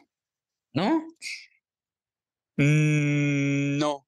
Eh, siento que algo le falta. y mira que Enrique, por ejemplo, antes de que se fuera a Estados Unidos, cuando estaba acá en, en noticieros justamente, en Televisa, pues sí me parecía muy, muy grato, ¿no? En, en otros horarios y en otros canales, en otros espacios.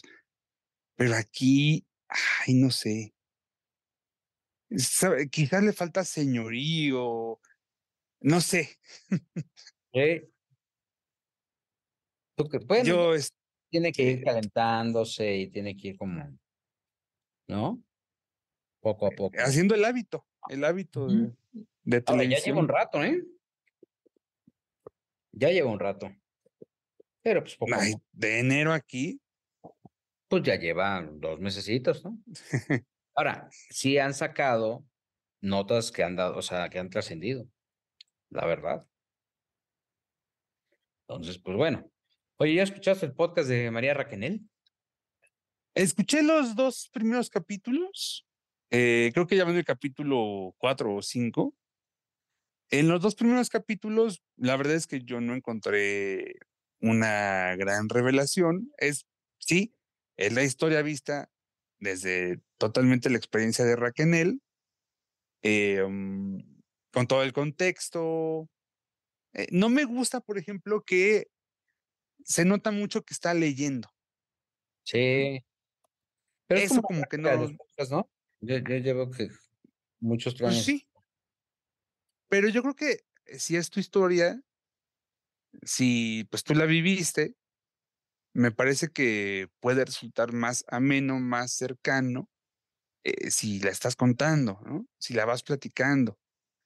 Probablemente sí con este formato de eh, pregunta-respuesta, que es lo que de pronto hace que incluso también, obviamente, están guionizadas, porque tiene ahí como eh, a una periodista invitada que es amiga de ella, María García, es una colega española, eh, pero eh, siento que eso de, de, que esté como que medio leído o leído totalmente, eh, como que le resta cercanía o conexión con, la audiencia. Este, y te digo, en los primeros dos capítulos yo no encontré así como que algún super dato o al, que de alguna forma nos diera luz, ¿no? A una historia en la que cada quien ha contado su propia verdad, ¿no? En su momento Sergio Andrade pues, sacó un libro, Gloria Trevi sacó un libro, luego una película, ahora viene con la bioserie. Las, eh, las chicas eh, de, este, eh, de este grupo polémico pues, también han contado su propia historia. O sea, cada quien ha dicho lo que ha querido, lo que le ha convenido probablemente.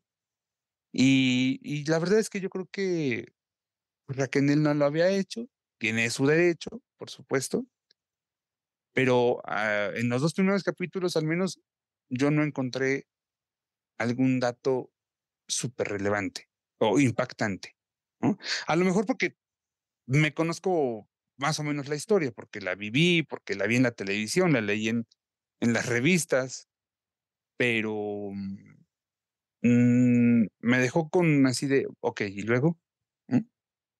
Ahora, son un montón de capítulos, ¿no? Son dos ediciones de, 10 y luego 10 capítulos, ¿no?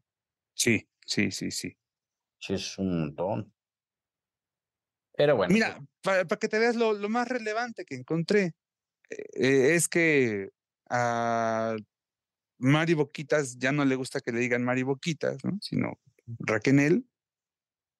Y este, que la mamá nunca vio bien que, que Sergio Andrade bautizara a su hija como Mari Boquita, ¿no? Y que Sergio Andrade le decía a Raquel cuando recién se conocieron y cuando le estaba formando artísticamente, que no le fuera a traicionar como lo había hecho Lucerito.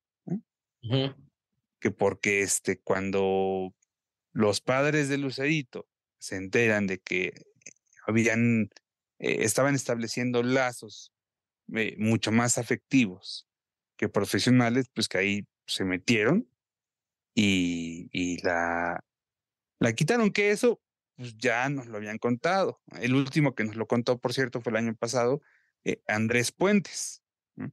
Claro. Este, pero pues fuera de esos datos, no encontré más. Ojalá que vaya, vaya en mejoría. Aunque eso sí, eh, ella tiene derecho a contar lo que quiera, ¿sí? es su historia y eso también es cierto que eh, decía ella, pues todo mundo ha hablado, de mí incluso, menos yo, es tiempo de contar mi historia. Bueno, también eh, por ese lado le concedo razón, pero ¿viste lo que ocurrió entre Mari Boquitas? Bueno, más, más bien entre el esposo de Mari Boquitas y Gea Infante.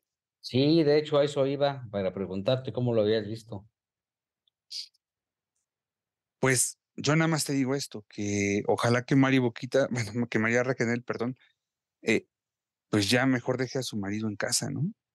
Es que, ¿sabes qué? Sí, yo creo que, o sea, es tantito que Mari, que, que este señor, pues no tiene ni la más mínima visión, ni la más mínima idea de lo que es la responsabilidad en un programa en vivo, ¿no?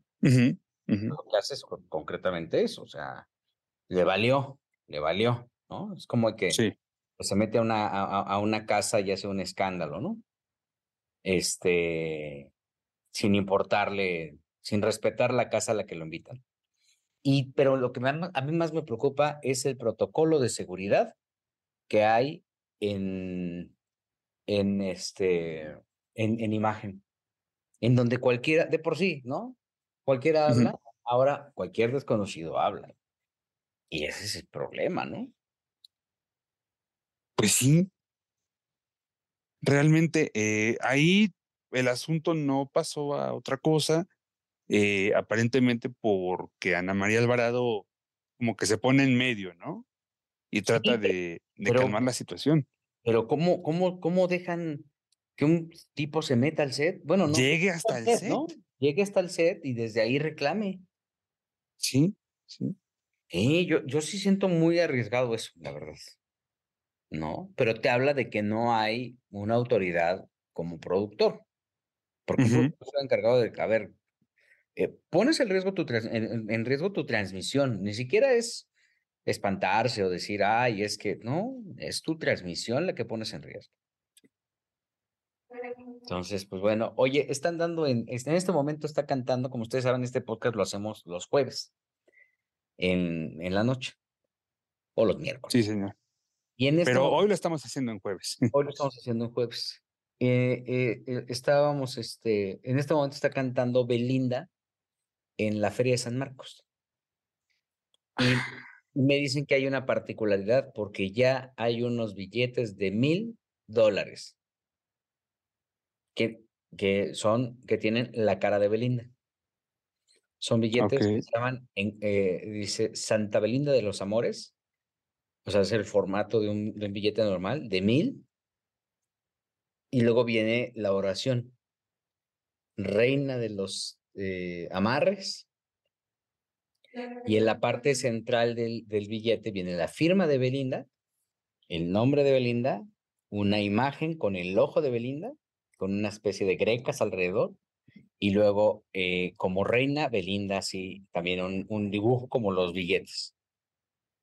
Y es serie wow. PP de Belinda Peregrín. Este, el, el, eh, hay una frase que ya ves que lo traen los dólares y algunos billetes que dice en la patrona Trust, es We Trust y este y el banco se llama Enculados Bank. y estos billetes los está repartiendo Belinda en este momento en su presentación en la Feria de San Marcos. Ok. Ya luce espectacular, ¿no? trae un cuerpazo y este, está guapísima con un abdomen marcadísimo y está pues dentro de este cartel impresionante que tiene la Feria de San Marcos este fin de semana, viernes, sábado, me parece que estará Alejandro Fernández por allá. Y bueno, pues este, son, son de estos eh, eh, atractivos que tiene la Feria de San Marcos. Insisto, el tema de Belinda, regalando billetes en la Feria de San Marcos, habla de esta grandeza que tiene, es buena para el marketing. Ya vimos lo que pasó con Nodal y con Kazú o Kazu, este, que al día siguiente de que ellos aparecen, ella aparece enseñando esa hermosa pancita que guarda eh, una linda criatura. Belinda aparece mostrando el abdomen Plano, plano. También muy bello. Sí, sí, sí, pero plano, plano, plano. Ya está. Oye, Gil. conectado Ernesto Buitrón. Pero no estará como muy de ardido, ¿sabes? Contestarle con ese tipo de cosas. Pues ya en Yo creo total que es una cuestión de marketing, Ernesto. No, no hay marketing. Mira, la realidad, Joelito, es que no hay marketing porque el otro día yo estaba debatiendo con unos compañeros y me decían, es que Belinda es la máxima estrella de la música. Le digo, creo que no, o sea, Belinda Bueno, no tampoco. cinco éxitos. Le digo, te voy a decir algo, yo creo que la máxima estrella juvenil en este momento en la música es Dana Paola. Dana Paola tiene éxitos, gira, discos, tiene serie en España. Y les voy a poner este ejemplo. Belinda acaba de estrenar una serie y nadie, nadie sabe cómo se llama. Y ahí está, de hecho, por eso fue el hormiguero, para promocionar la serie que nadie sabe cómo se llama y que no se ha hecho viral porque a nadie le interesa la carrera de Belinda. Híjole, creo que está siendo muy rudo, pero, pero, pero estoy de acuerdo. No, no, yo creo que sí le interesa a un segmento, pero no es tan exitosa.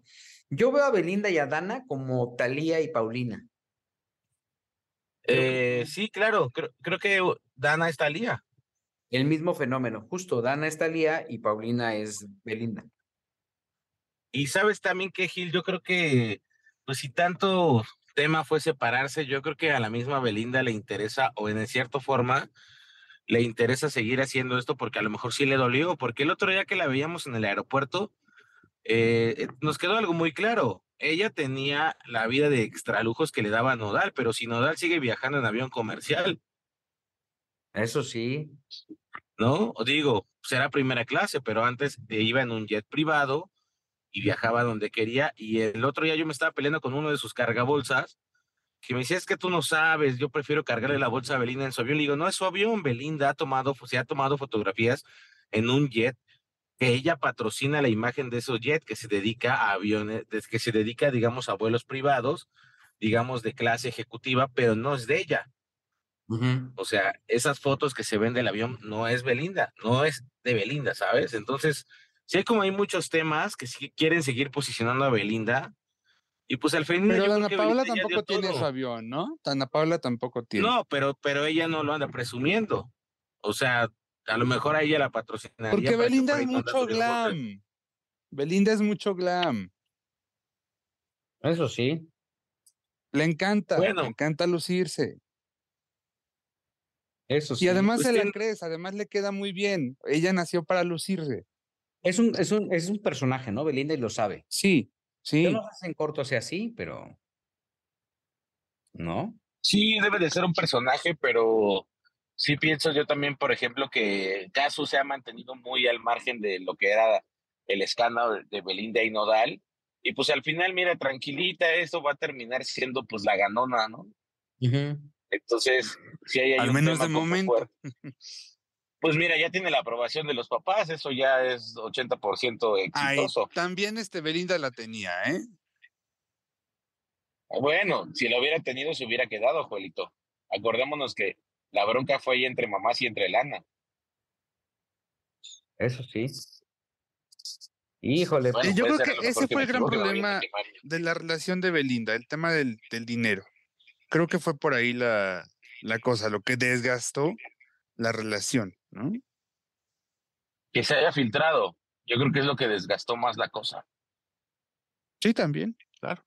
Pero, pues bueno, yo qué te digo, Joelito, yo creo que, mm, fíjate, caso siento que ahora, ahora que lanzó su nuevo sencillo antes de, anunciar que estaba embarazada, pues yo creo que Caso se está reinventando para la parte pop, porque ella era súper trapera, era muy, muy eh, género urbano y me parece que la última canción que presentó, eh, que incluso hablábamos del vestuario que lo había sacado, digamos, de una película de Charlize Theron, que se llamaba Iron Flux, que es una película basada en un videojuego, pues sí la posicionan en otro lado, ¿sabes? Yo creo que vamos a estar viendo más de Kazu en temas pop y de cierta forma, pues reinventándose para un nuevo público que es el de Nodal. Eh, y- eh, oye, Nodal ya agotó sus boletos en, en, en ¿En España. el foro? En España. Pero, ¿cuál? pero nada más caben como 10 mil, ¿no? En España, en, en el recinto. Ah, pero son 10 mil. Oye, Bueno, lo mismo que el auditorio, Juelito. Pero es España, es un, es un país en el que no está. Bueno, hay que saber de ahí cuántos son regalados. No, no, no, pero yo creo que. Yo creo que no hay que subestimarlo, ¿eh? Ahora, sí es una cuestión rara porque te voy a decir algo, y también yo que veo mucho este medio español, tampoco escucho, en la vida he escuchado, eh, bueno, sí, una vez escuché algo que mencionaran a Nodal, pero de ahí en fuera no he escuchado, ¿eh? que, que hablen de Nodal o esto. Hablan, hasta de Enrique Guzmán hablan, déjame decirte. Pero de, de Nodal, no, ¿eh? No sé de dónde vendió 10 mil boletos. Vámonos al termómetro más cercano. Eh, hay tres portales que son de las tres publicaciones más importantes de España y que son los medidores, digamos, de cómo está la información en el país, que digamos, hablemos como Universal, Excelsior y Reforma. Uno se llama abc.es. Sí, que es un diario. Equivalente al Reforma, es un diario muy importante. El otro se llama 10minutos.es, que cometió la burrada. Es una revista. Miguel, que es una revista. Y la otra se llama qué.es o, en este caso, Europa Press. Europa Press, que es una agencia de noticias que es la que surte, pero al final ellos tienen sus propios canales de comunicación. En ninguno de ellos está Nodal. Pero les puedo decir quién sí está está Luis Miguel, Paloma Cuevas, está incluso... Debe en vez Alejandro Fernández, eh, Carlos Rivera, evidentemente. Sí, entonces sí creo que el termómetro a lo mejor, digo, en radiodifusión, no sé, te mentiría. Gloria Trevi también está, ¿eh? También ves a Gloria Trevi, sí. Exacto. Y bueno, Paulina Rubio, que es consentida de ellos, pero sí el termómetro de radiodifusoras, quién sabe cómo esté la música de Nodal. O sea, como para tener 10, yo creo que a lo mejor es como el concierto de Chiquis. Pues es un concierto como de estos primeros acercamientos del artista al país y pues es patrocinadores, invitados especiales y club de fans, cosas así que de repente suelen pasar. Pero porque sí también... Por algún, lado, por algún lado tiene que arrancar, ¿no? La verdad, o sea, yo, a, a mí me tocó ver así a Alejandro Fernández, por ejemplo. Pero yo creo que Alejandro Fernández, cuando sí, yo recuerdo cuando fuiste, que, que incluso cantó con mariachi ahí en la Plaza Mayor, ¿no? Eh, no, a mí me tocó verlo la primera vez en el Palacio de los Deportes, que no sé si este sea este mismo foro, en un concierto para una radio, y entraron siete mil personas. Y luego me tocó verlo en esa misma gira en Canarias, en el Carnaval de Canarias, con un gratuito. Ahí estuvo. Pero fíjate, Alejandro Fernández, cuando tú ya lo viste, ya Alejandro Fernández ya tenía Grammys, ya estaba muy posicionado. Nodal tiene Grammys, pero ah, bueno, es su primer concierto. Habrá que ver qué pasa después de este, ¿no? A lo mejor si se convierte pues en un fenómeno y resulta que conquista España. Puede ser. Sí, yo, también, yo también creo eso. O sea, creo también, este, pues es un, tiene que empezar por algún lado. No necesariamente tiene que hacerte caso, Witter. no, pues yo solamente opino por lo que creo que pasa, que sí muchas veces de repente nos, nos venden gato por liebre o nos, o nos dicen, no, es que llenó esto, hizo esto y de repente nos damos cuenta que pues al final es parte de un marketing de, medios de comunicación que nos hacen creer. Por ejemplo, algo que les quiero platicar es que platiqué con Ana Victoria Antier y Ana Victoria antes que nada la felicité porque me parece que de todos los homenajes que se han hecho a los artistas eh, que ya no están, creo que el homenaje que le hacen a Victoria y Amanda Miguel a Diego Verdaguer es un gran homenaje. O sea, el holograma está súper bien logrado. Eh, en los shows lo integran de una forma en la que, pues sí piensa que está Diego, no es este holograma de José José que parece pues él todavía, digamos, tiene deficiencias, deficiencias técnicas. Ya perdona a la alcaldía Escapotzalco, Ernesto, ya olvídalo. Bueno, el,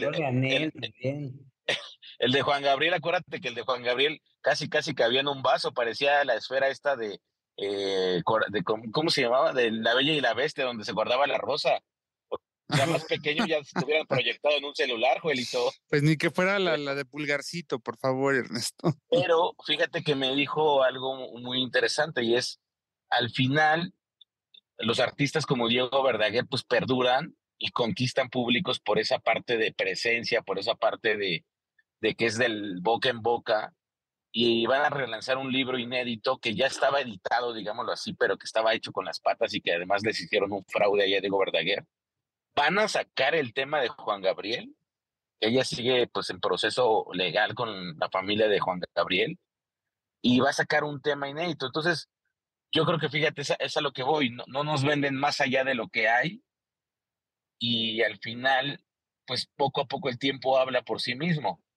Entonces muchos artistas de repente utilizan, ya sabes, esta parafernalia de cumplió un exitoso concierto, hizo una gran apertura y de repente pues todo es parte de alguien que se le ocurrió la idea y te lo vendió en un texto.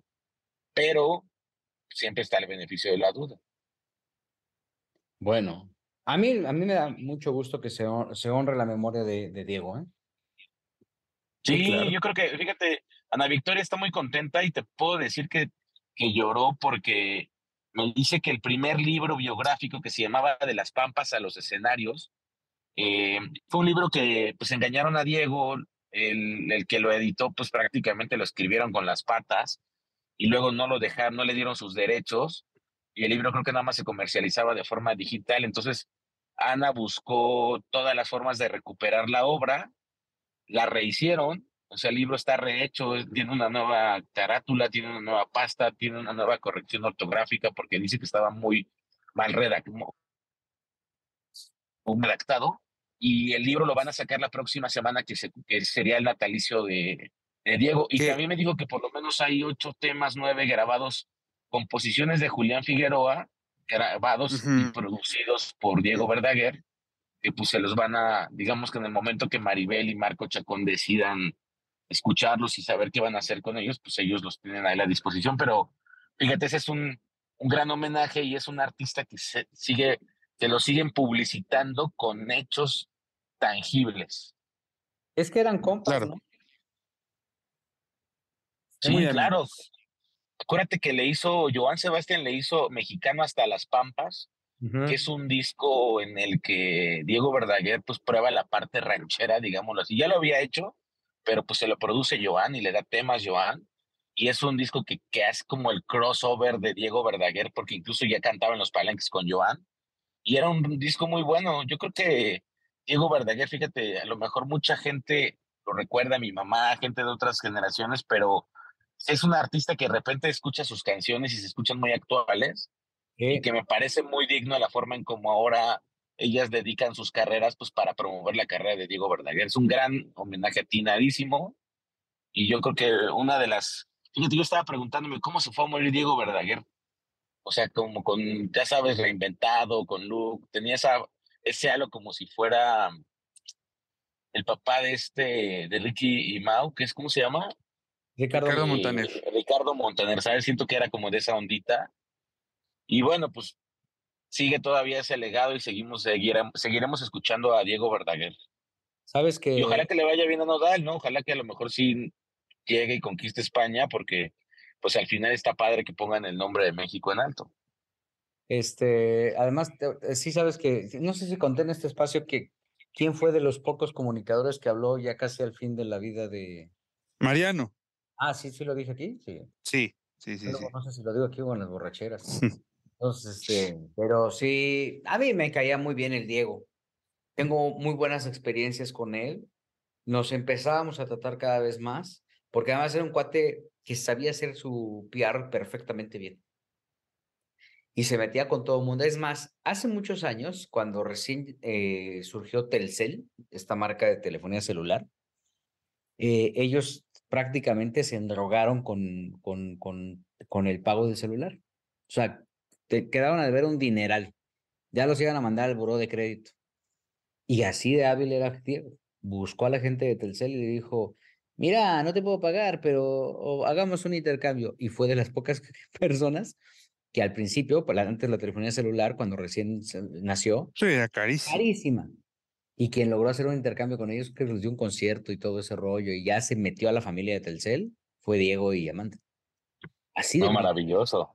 Así de brillante era Diego. Y además, como bien dices, Ernesto, eh, musicalmente era un monstruo, la verdad. Sí, era muy bueno. Fíjate que era, eh, yo creo que a lo mejor mucha gente lo menospreciaba, siento, no, no, no fans, porque los fans pues amaban los temas. Siento que muchos medios menospreciaban a Diego y no lo veían como esa figura, pues él era el productor, al final él es el descubridor y el que gracias a él pues es súper famosa Amanda Miguel él fue el primero que la produjo, que la lanzó, que estuvo tras los primeros éxitos y la consolidó.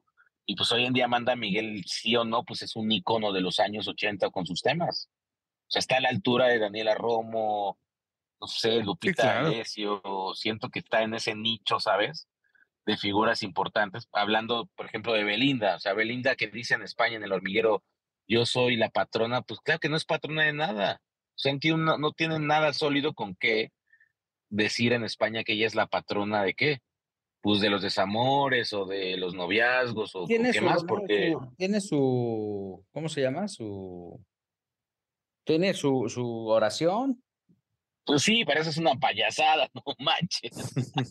eso sí es una payasada que se le ocurrió a alguien seguramente ahí en una fiesta.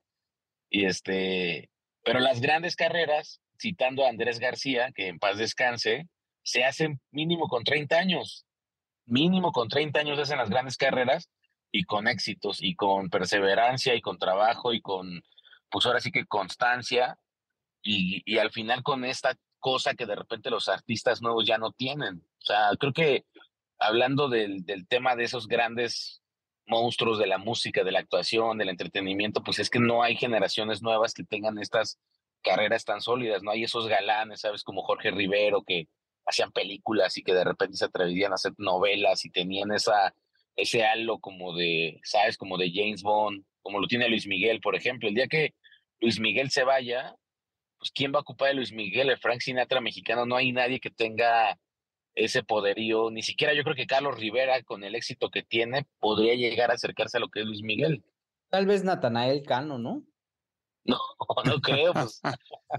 no, no, no, no, creo, pero, pero sí creo que, que si al final nos hacen falta esas figuras y de repente a lo mejor sí hace falta que esas figuras se vayan construyendo en el extranjero y perduren pues como la imagen de Vicente Fernández, ¿no? el charro de México. Yo creo que no hay, no hay nadie más que, que pueda representar la música en este momento que Alejandro Fernández en un futuro.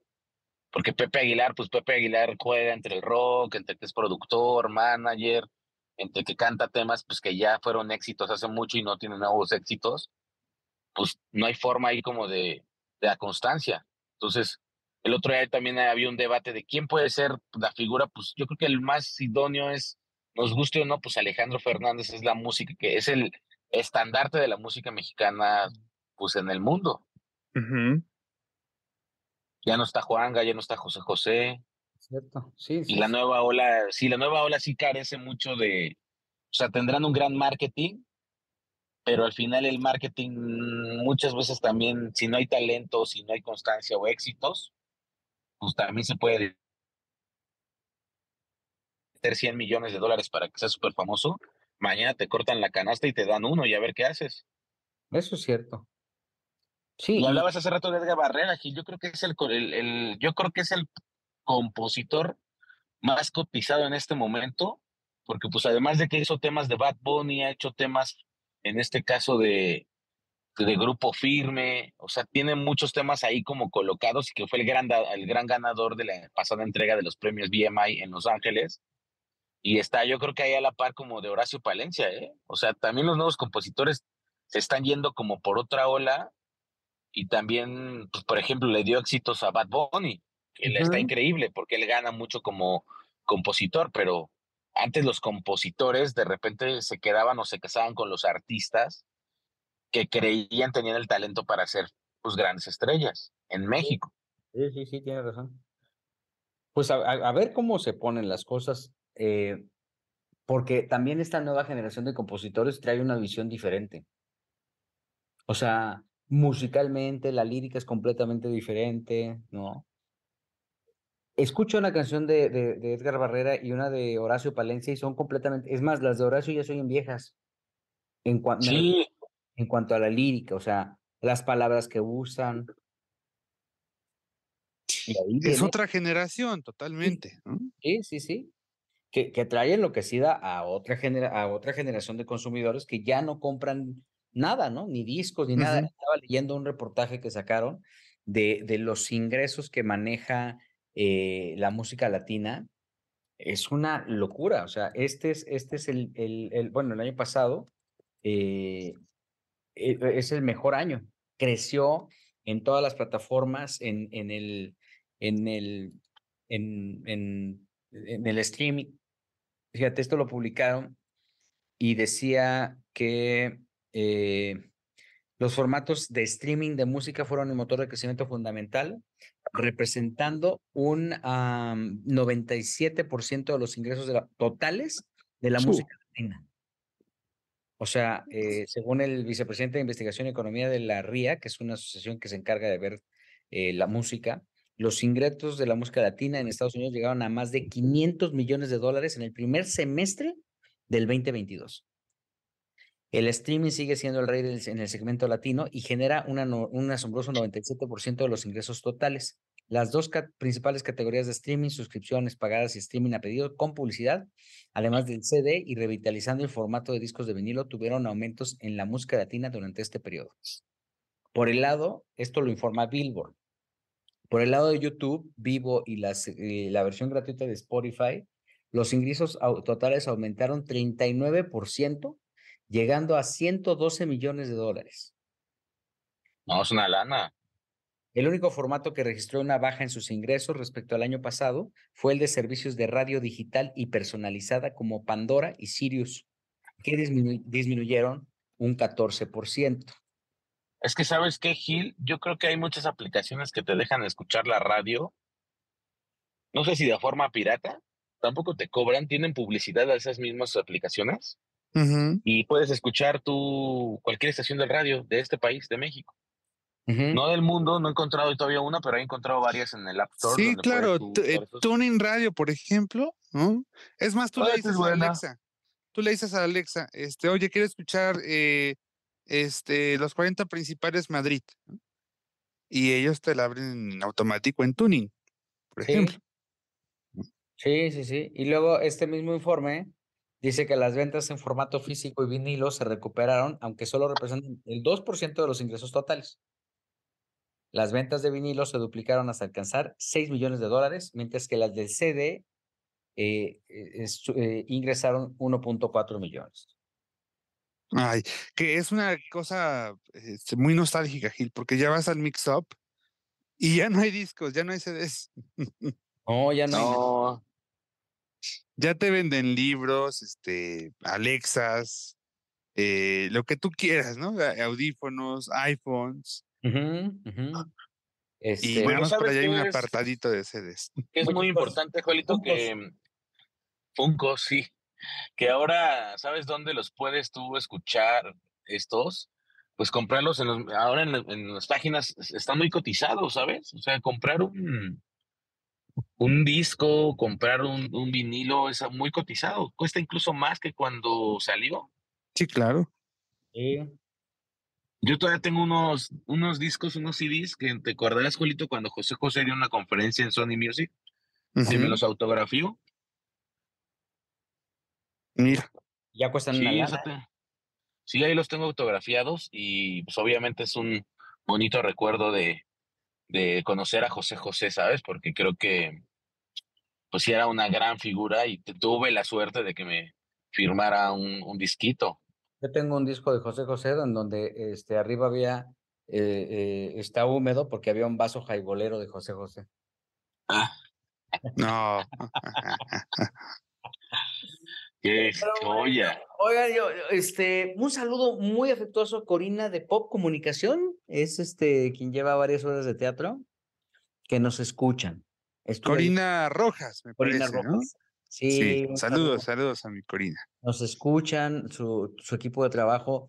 Ayer llegué, ayer que llegué a ver un Dios salvaje, este, me dijo, él es, él es ferviente admirador y escucha el podcast. Y dije, ay, qué buena onda. Y me dijo, no, hombre, Buitrón, además de ser una estrella en Centro y Sudamérica, también lo es en el espectro del podcast. El podcast. Sí, fíjate, por ejemplo, hablábamos de la parte vintage. Yo recuerdo que los primeros que hacían los podcasts, pues que era Olayo Rubio. El primero, yo creo que el primero que hacía un podcast exitoso en México fue Olayo Rubio, que incluso lo distribuían por iTunes, ¿te acordarás? Y un bombazo. La, la primera plataforma para hacer podcast pues, fue, fue iTunes. Y, y yo creo que hoy en día es una gran realidad, aunque he encontrado ahí como varias cosas medio chafas en podcast y de repente también en canales. Ahorita quería hacer un comentario porque fíjate que estaba yo viendo el WhatsApp y me llegó un mensaje de tu compadre, una cadena de tu compadre, eh, promocionando el canal de YouTube de su hijo, Carcajada, y no me acuerdo qué se llama, algo así se llama. Y este, y quisiera hacer algunas precisiones aquí en el programa, porque me queda claro que ya Infante tiene un motor de, de redes importante para su canal, pero no lo estoy viendo aplicado en el canal de su hijo. Ah, no, pero son cosas diferentes, ¿no? No, no, no, sí, pero al final, aparte de las estrategias como para poderlo mover, eh, por lo que entiendo, el el vistazo rápido, ya seas 15 minutitos, no creo, no, no le puede dar más tiempo, pero pues es como carcajada y confesión se llama. Entonces, tiene videos, no hay segmentación de videos, eh, como que no hay un poco de estructura de, en la cuestión de qué es lo que nos van a presentar, porque no entiendes por qué la carcajada y pero por qué la confesión. pero déjalo, están es que eh, eh, entiendo que lo está armando casi todo este el propio Gustavo Junior, ¿eh? Sí, sí, no, está bien, pero pues a veces hay que pedir ayuda y decir échame la mano como para esto. Pero bueno, pues hay muchas, hay muchas, hoy en día todo se luego, luego ahí para buscarle el lado malo a las cosas y no, no le busques el lado malo a las cosas, ayúdalo tú. No, yo ni lo conozco, pero pues por eso les doy dando estos consejos. Se los, se los iba a dar a este a tu compadre, pero dije no la vaya a tomar mal, a lo mejor yo no comento nada. No, no, pues yo creo que, mira, además es un cuate que está empezando, ¿no? Tiene que equivocarse, tiene que pues, poco a poco construirse, reconstruirse y pues, no, yo creo que no está mal que las cosas, este, pues tú, tú también empezaste tu canal, tú nomás porque tú te, te, volaste los videos. Ah, ¿no? fíjate que por lo, por lo mismo siento que yo con la experiencia que tengo solo, creo que si hubiera buscado ayuda para evitar cometer algunos errores que he cometido. Pero son naturales, ahí pues también va empezando y tiene derecho a equivocarse, no todos somos perfectos como tú.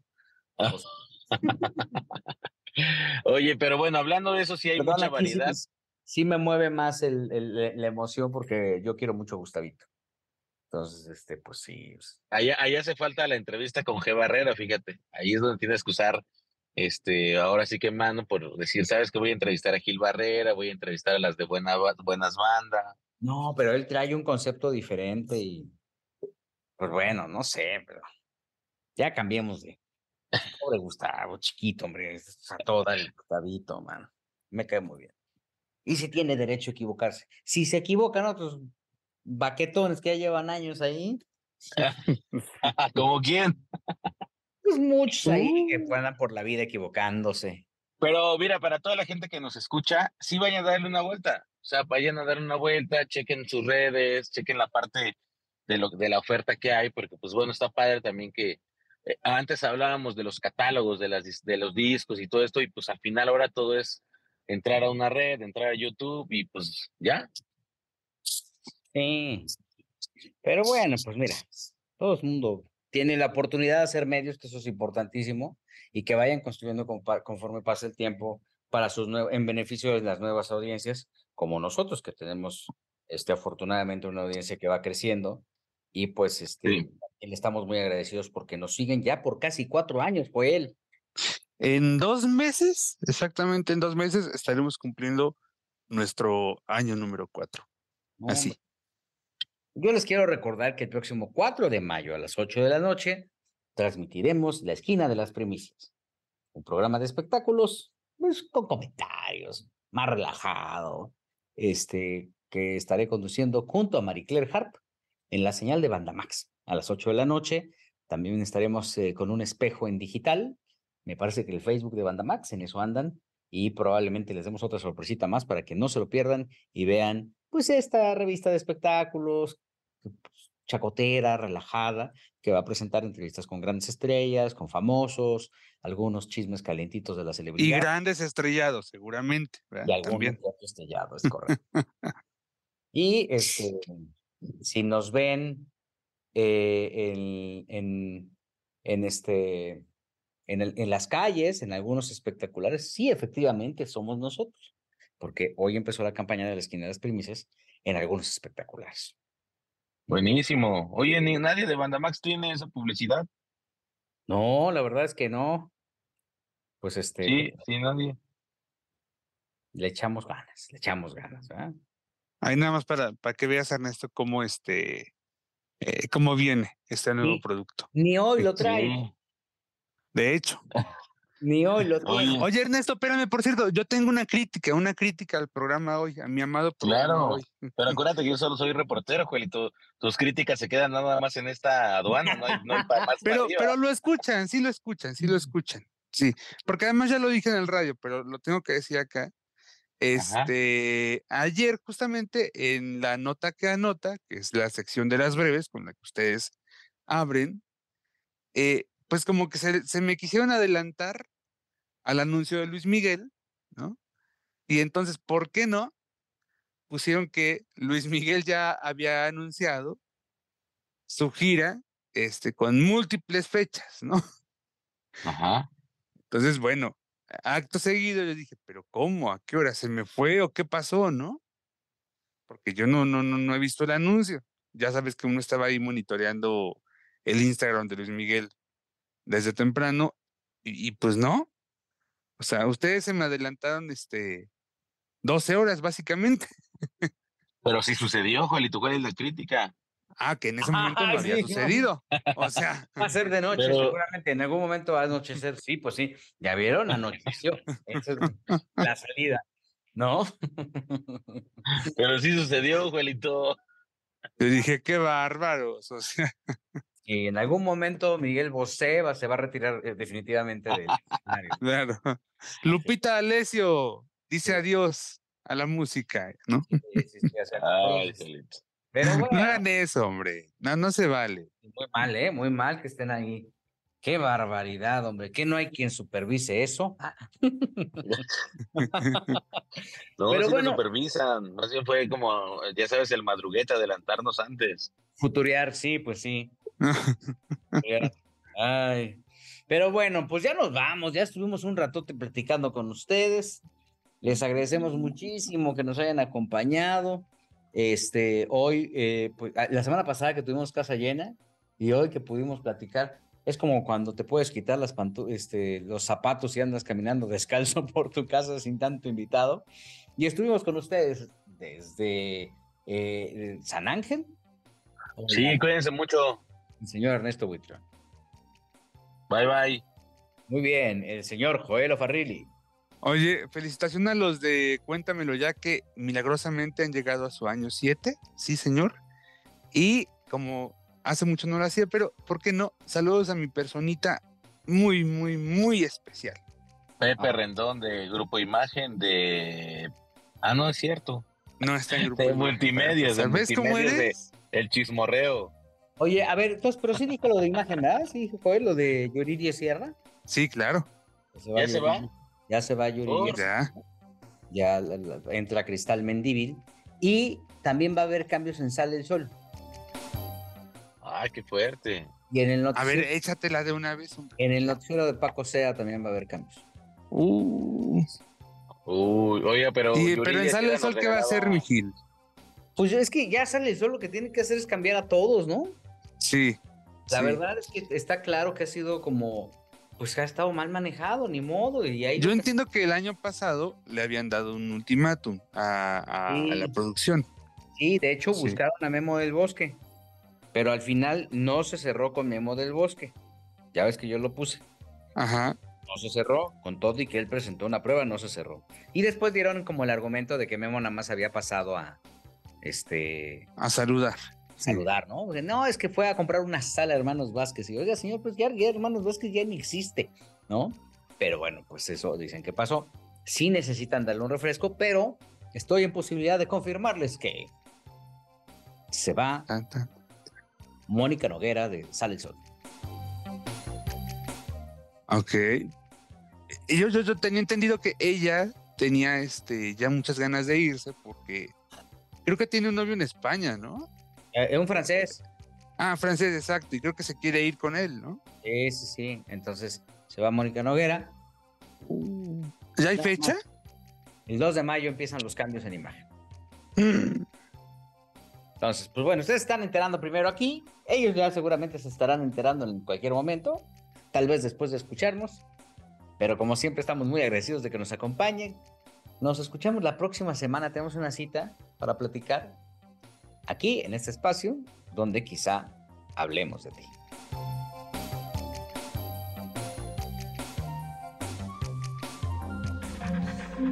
Este audio está hecho en Output Podcast.